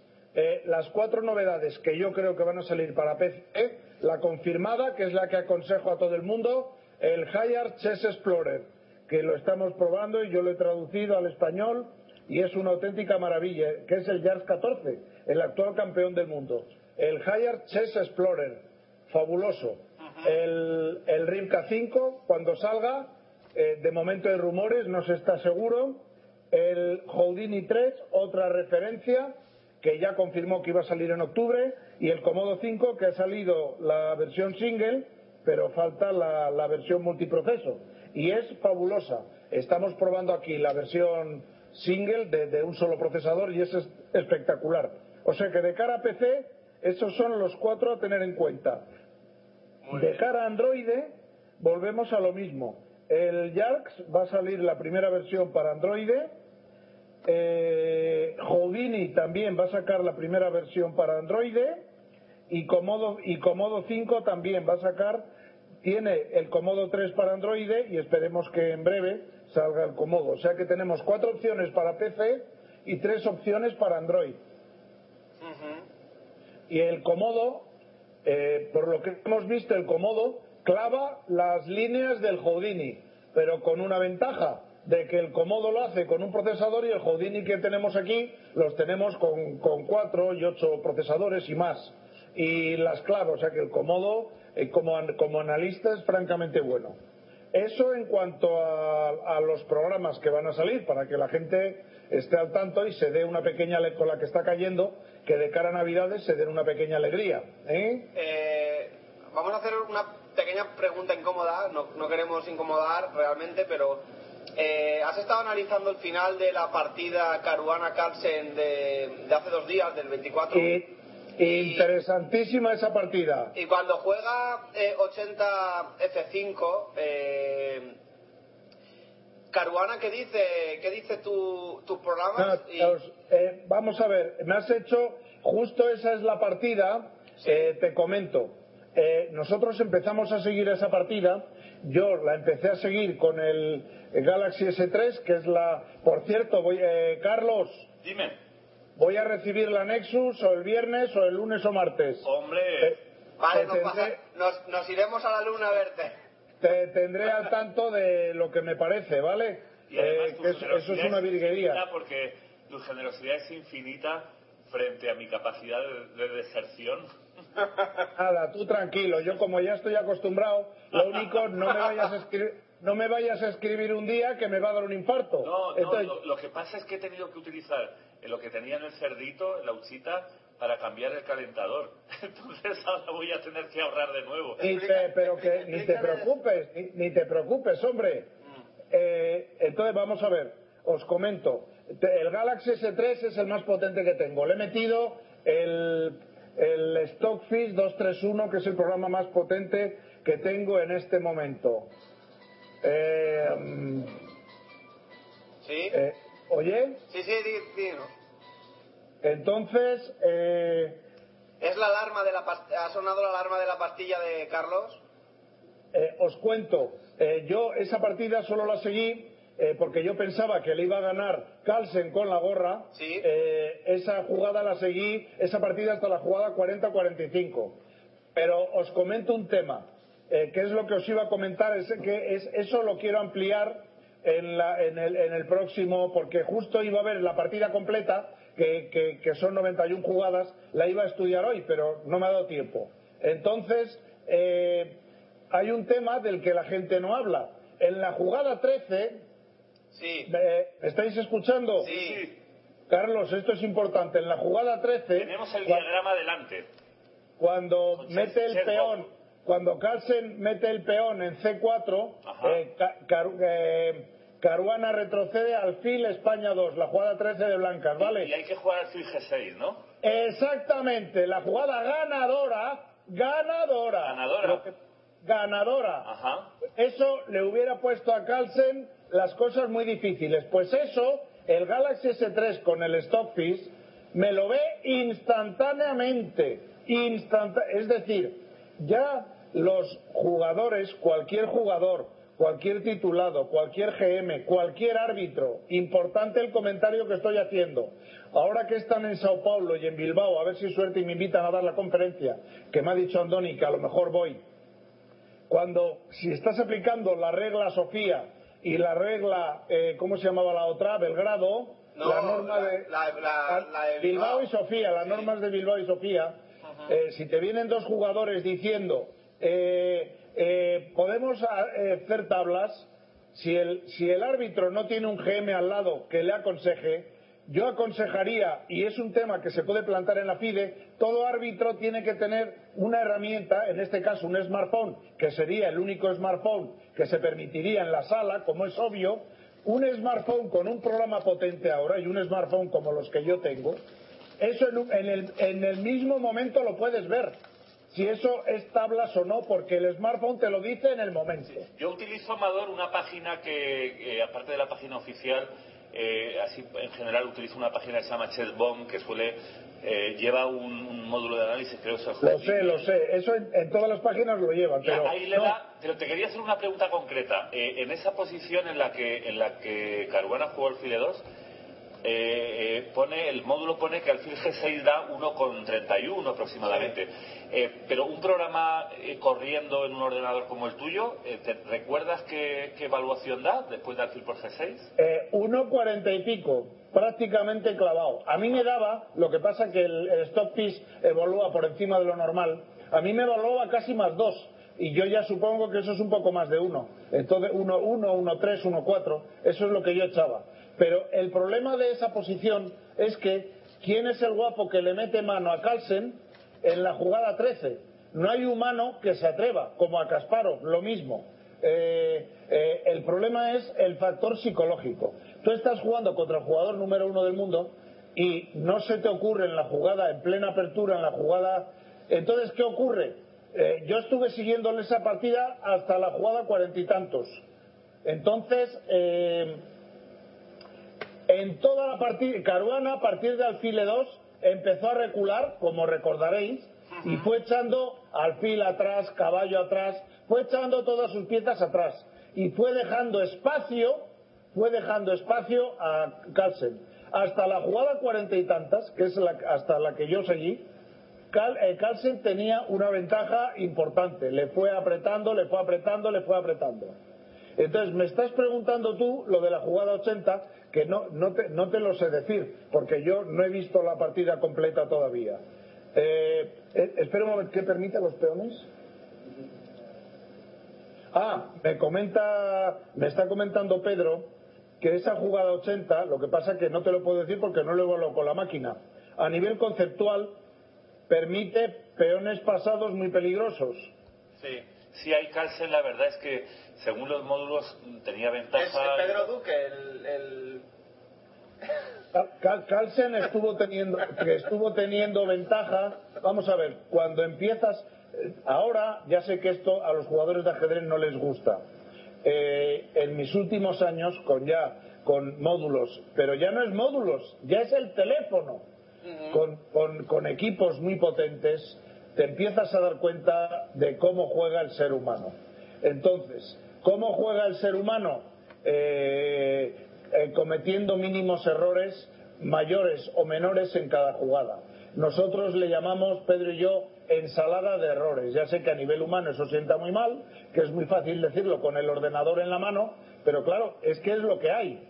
Entonces, lo que empiezas a ver es, porque en un momento determinado, Caruana volvió a igualar, luego volvió a quedarse atrás, se, va- se ve en cada jugada humana, por ambos bandos en esa partida, unos cambios de valoración en un sentido o en otro importantes. Eso, un humano, como nosotros hacemos análisis conceptual, un humano es incapaz de valorar eso. Pero, mejor o peor, un programa sí que lo puede hacer. Bueno, No pues entonces lo que vamos a hacer es eh, pedirte que te concentres en, eh, para el siguiente programa, para el siguiente oráculo de silicio, de dos semanas, que te concentres en 79 torre por E4, cuando entrega la calidad, D por E4 y la jugada F5, la jugada 80 F5. A partir de ahí, ¿cómo ganan las negras realmente? Porque nosotros eh, hemos hecho un ejercicio de análisis esta tarde Y, y siempre acabamos las blancas. No debía Bueno. ser muy, muy bueno. Vamos, vamos, yo lo, mira, yo lo que voy a hacer, eh, sabéis que Caruán ha ganado la segunda también con negras contra Karzaki. Y además con autoridad. Sí, Sí, entonces Entregando lo dos que, calidades. lo que hacemos, como estamos preparando Pedro y yo varios eh, un articulito eh, que en el que vamos a poner con el Galaxy, a lo mejor le meto la Nexus ahora que la voy a recibir, varias partidas de Sao Paulo y de ¿cuál- y de Londres, vamos a hace- hacer una selección para dentro de dos semanas vamos a hacer una selección de para el próximo programa de cinco o seis partidas, momentos críticos y os comento un poco qué me dicen los adminículos, los adminículos de bolsillo. ¿eh? La, la búsqueda de la, ver- de la verdad es bonita, pero bueno. eh, eh, La búsqueda, vamos a ver, la verdad no existe. Mi, ma- mi madre decía que la perfección no, no es de este mundo. Es de, la verdad, es de Marte. la- No, pero, pero, pero, pero ahora la antorcha la han cogido los programas. Eh, no, vamos a ver. eh, me gusta matizar mucho el tema. Eh, la verdad no existe. El humano se aproxima, por un lado, a, a la resolución del ajedrez, por un lado, y los programas se están aproximando por otro. Entonces hay que ir a lo que yo llamo la, eh, la complementariedad imperfecta. ¿Y qué significa eso?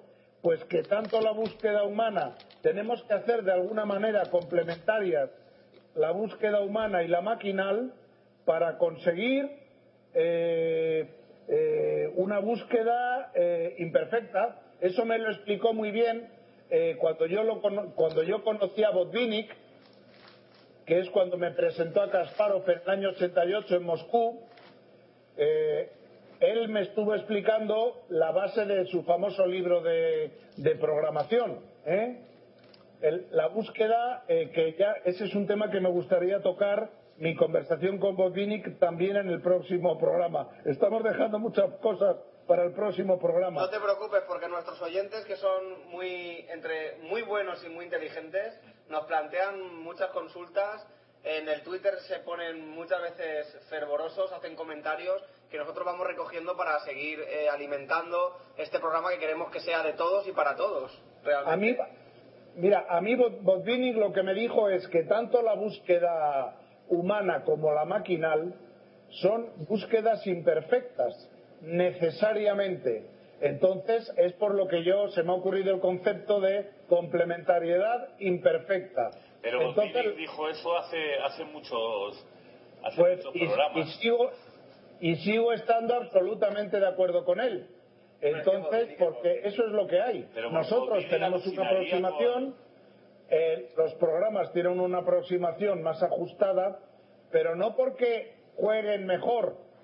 El, el problema de las máquinas es que tienen un juego muy estable y los humanos somos muy inestables.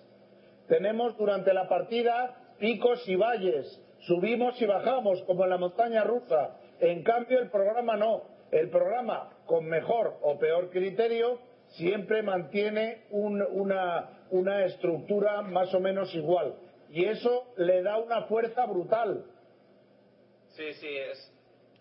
De todas maneras, siempre será bonito. eh, eh, Imaginarse qué habría hecho Botvinnik con uno de estos programas, con su metodismo. Pero iba a decir que la lucha, la lucha entre dos humanos con todos sus errores y horrores, Sí. que siempre será algo enervante, ¿no? Eso, eso produce, eso se da en todos los, en todos los ámbitos del deporte. Y, y yo lo de los programas, yo, eh, eh, yo lo veo de verdad, ¿no? No lo digo por eh, eh, lo veo como, como, bueno, un camino a seguir, ¿no? El de la investigación gracias a la tecnología, ¿no? Está muy bien. Yo lo que, yo lo que quiero ver, fijaros lo que voy a decir, voy a decir una salvajada. Yo quiero empezar a ver enfrentamientos hombre-máquina sin trampas. Eso hasta ahora no lo he visto. Entonces, quiero verlo. Sin trampas, ¿qué significa? Pues que el match Kasparov Deep Blue con el Camelo, programa, el match, el match esto Kramnik contra Junior fue otro Camelo, etcétera, etcétera, et- por no hablar de una palabra de cuatro letras que prefiero no decir. No la digas.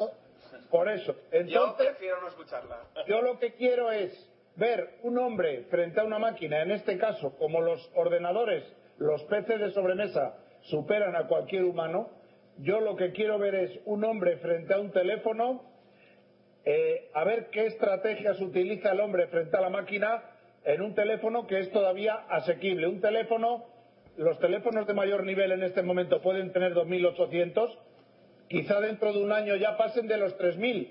Cuidado, dentro de un año es posible que los teléfonos pasen de los 3.000 ELO. Ahora no. Estamos en 2.800, que es el nivel de los grandes jugadores. Quiero ver qué hace el hombre y qué hace la máquina. Pero por desgracia, no hay dinero para poder llevar adminículos a torneos humanos. No hay dinero. Por eso Amador Cuesta juega todas las semanas al Euromillones. Absolutamente. Y, ya- y ahora juego euro. Y ahora me, esta semana me estreno con el Eurojackpot de la 11. Es que el Eurojackpot es el equivalente al Euromillones, pero la loto, la loto europea, cada, cada semana entre 10 y 90 millones de euros. Entonces empiezo está, con los ahí está. jackpot para empezar a meter pasta en el ajedrez mundial. ¡Qué buena falta hace! Oye, Dios te oiga. Eh, Pero eh, yo hace años que no sueño con otra cosa. Empezar a meter a mis teléfonos en torneos como Londres, Tata Steel, Aeroflot, Dortmund, Biel, eh, eh, lo que se nos ocurra, los mejores del mundo, meter una pasta gansa para que jueguen los, estos, el holandés ya le dio el yuyu, se acabó el Melody Amber, este era el único millonario que metía dinero en el ajedrez mundial, pues ahora alguien tiene que tomar el relevo. Yo iba a meter pasta los torneos para que jueguen mis programas que yo lleve y buena pasta. Oye, Amador, y hablando de meter, de meter dinero, eh, eh, eh, al final no se hizo, ¿no? El torneo. al final, al final fue un torneo interruptus, ¿no? El de Madrid, ¿no? Eh, ¿por, qué, ¿Por qué lo dices? Ah, no, porque no. Se no- llegó- se llegó a celebrar, se ¿no? llegó- no, como no había, no me había llegado ninguna información, pensaba que no Ah, se había en hecho. principio eh, queremos que sea en noviembre. Ah, Muy Va a bien. ir Pedro Cañizares y llevará o mi Samsung Galaxy S3 o mi Nexus, que por cierto voy a acelerar. Le voy a meter un programa para acelerarlo. Bueno, Lo- eh, Amador, tenemos otros asuntos hoy. Ya, Bien. ya llevamos nuestra sección bastante cumplida. ¡Qué pena! ¡Se me hace corta! ¡Qué pena! a mí Sí, también, la verdad. La verdad es que sí, y yo creo que a nuestros oyentes también. Cada porque día, cada día se me hace más corta. Me tenéis que dar más tiempo. Dejamos pendientes eh, el informe que nos vas a lanzar sobre la partida, entre otras, la de el final Carlsen Caruana, eh, otras Y- que seleccionáis Pedro y tú, una consulta que nos ha hecho esta mañana una oyente, pero que no, evidentemente por la extensión de la consulta eh, la posponemos para dentro de dos semanas. Vale, mándamela. Sí, sí, la- te, la Vale. pasaré, te la pasaré para que dentro de dos semanas la, la podamos contestar y, y, y poco más realmente, porque... No, pues, por, por, bueno, por- eh, y, y- y falta tu- eh, eh, algo más concreto sobre la sobre Botvinnik. Eh, no, no, vamos a ver. Eh, para la semana que viene, por primera vez, voy a plantear los puntos que voy a tocar la semana que viene. Y lo voy a hacer eh, en abierto y en directo. Muy bien. Eh, voy a eh, eh, ampliar un poquito mi conversación con Botvinnik en 1988. Voy a dar mis primeras impresiones de la Nexus 7. Eh, ha- hablaremos de las tres preguntas, las dos partidas de Caruana y, y- y- y lo que dice la oyente. Vale, de acuerdo. Venga, un, un abrazo. Un abrazo muy Un gordo. abrazo para ti. Igualmente.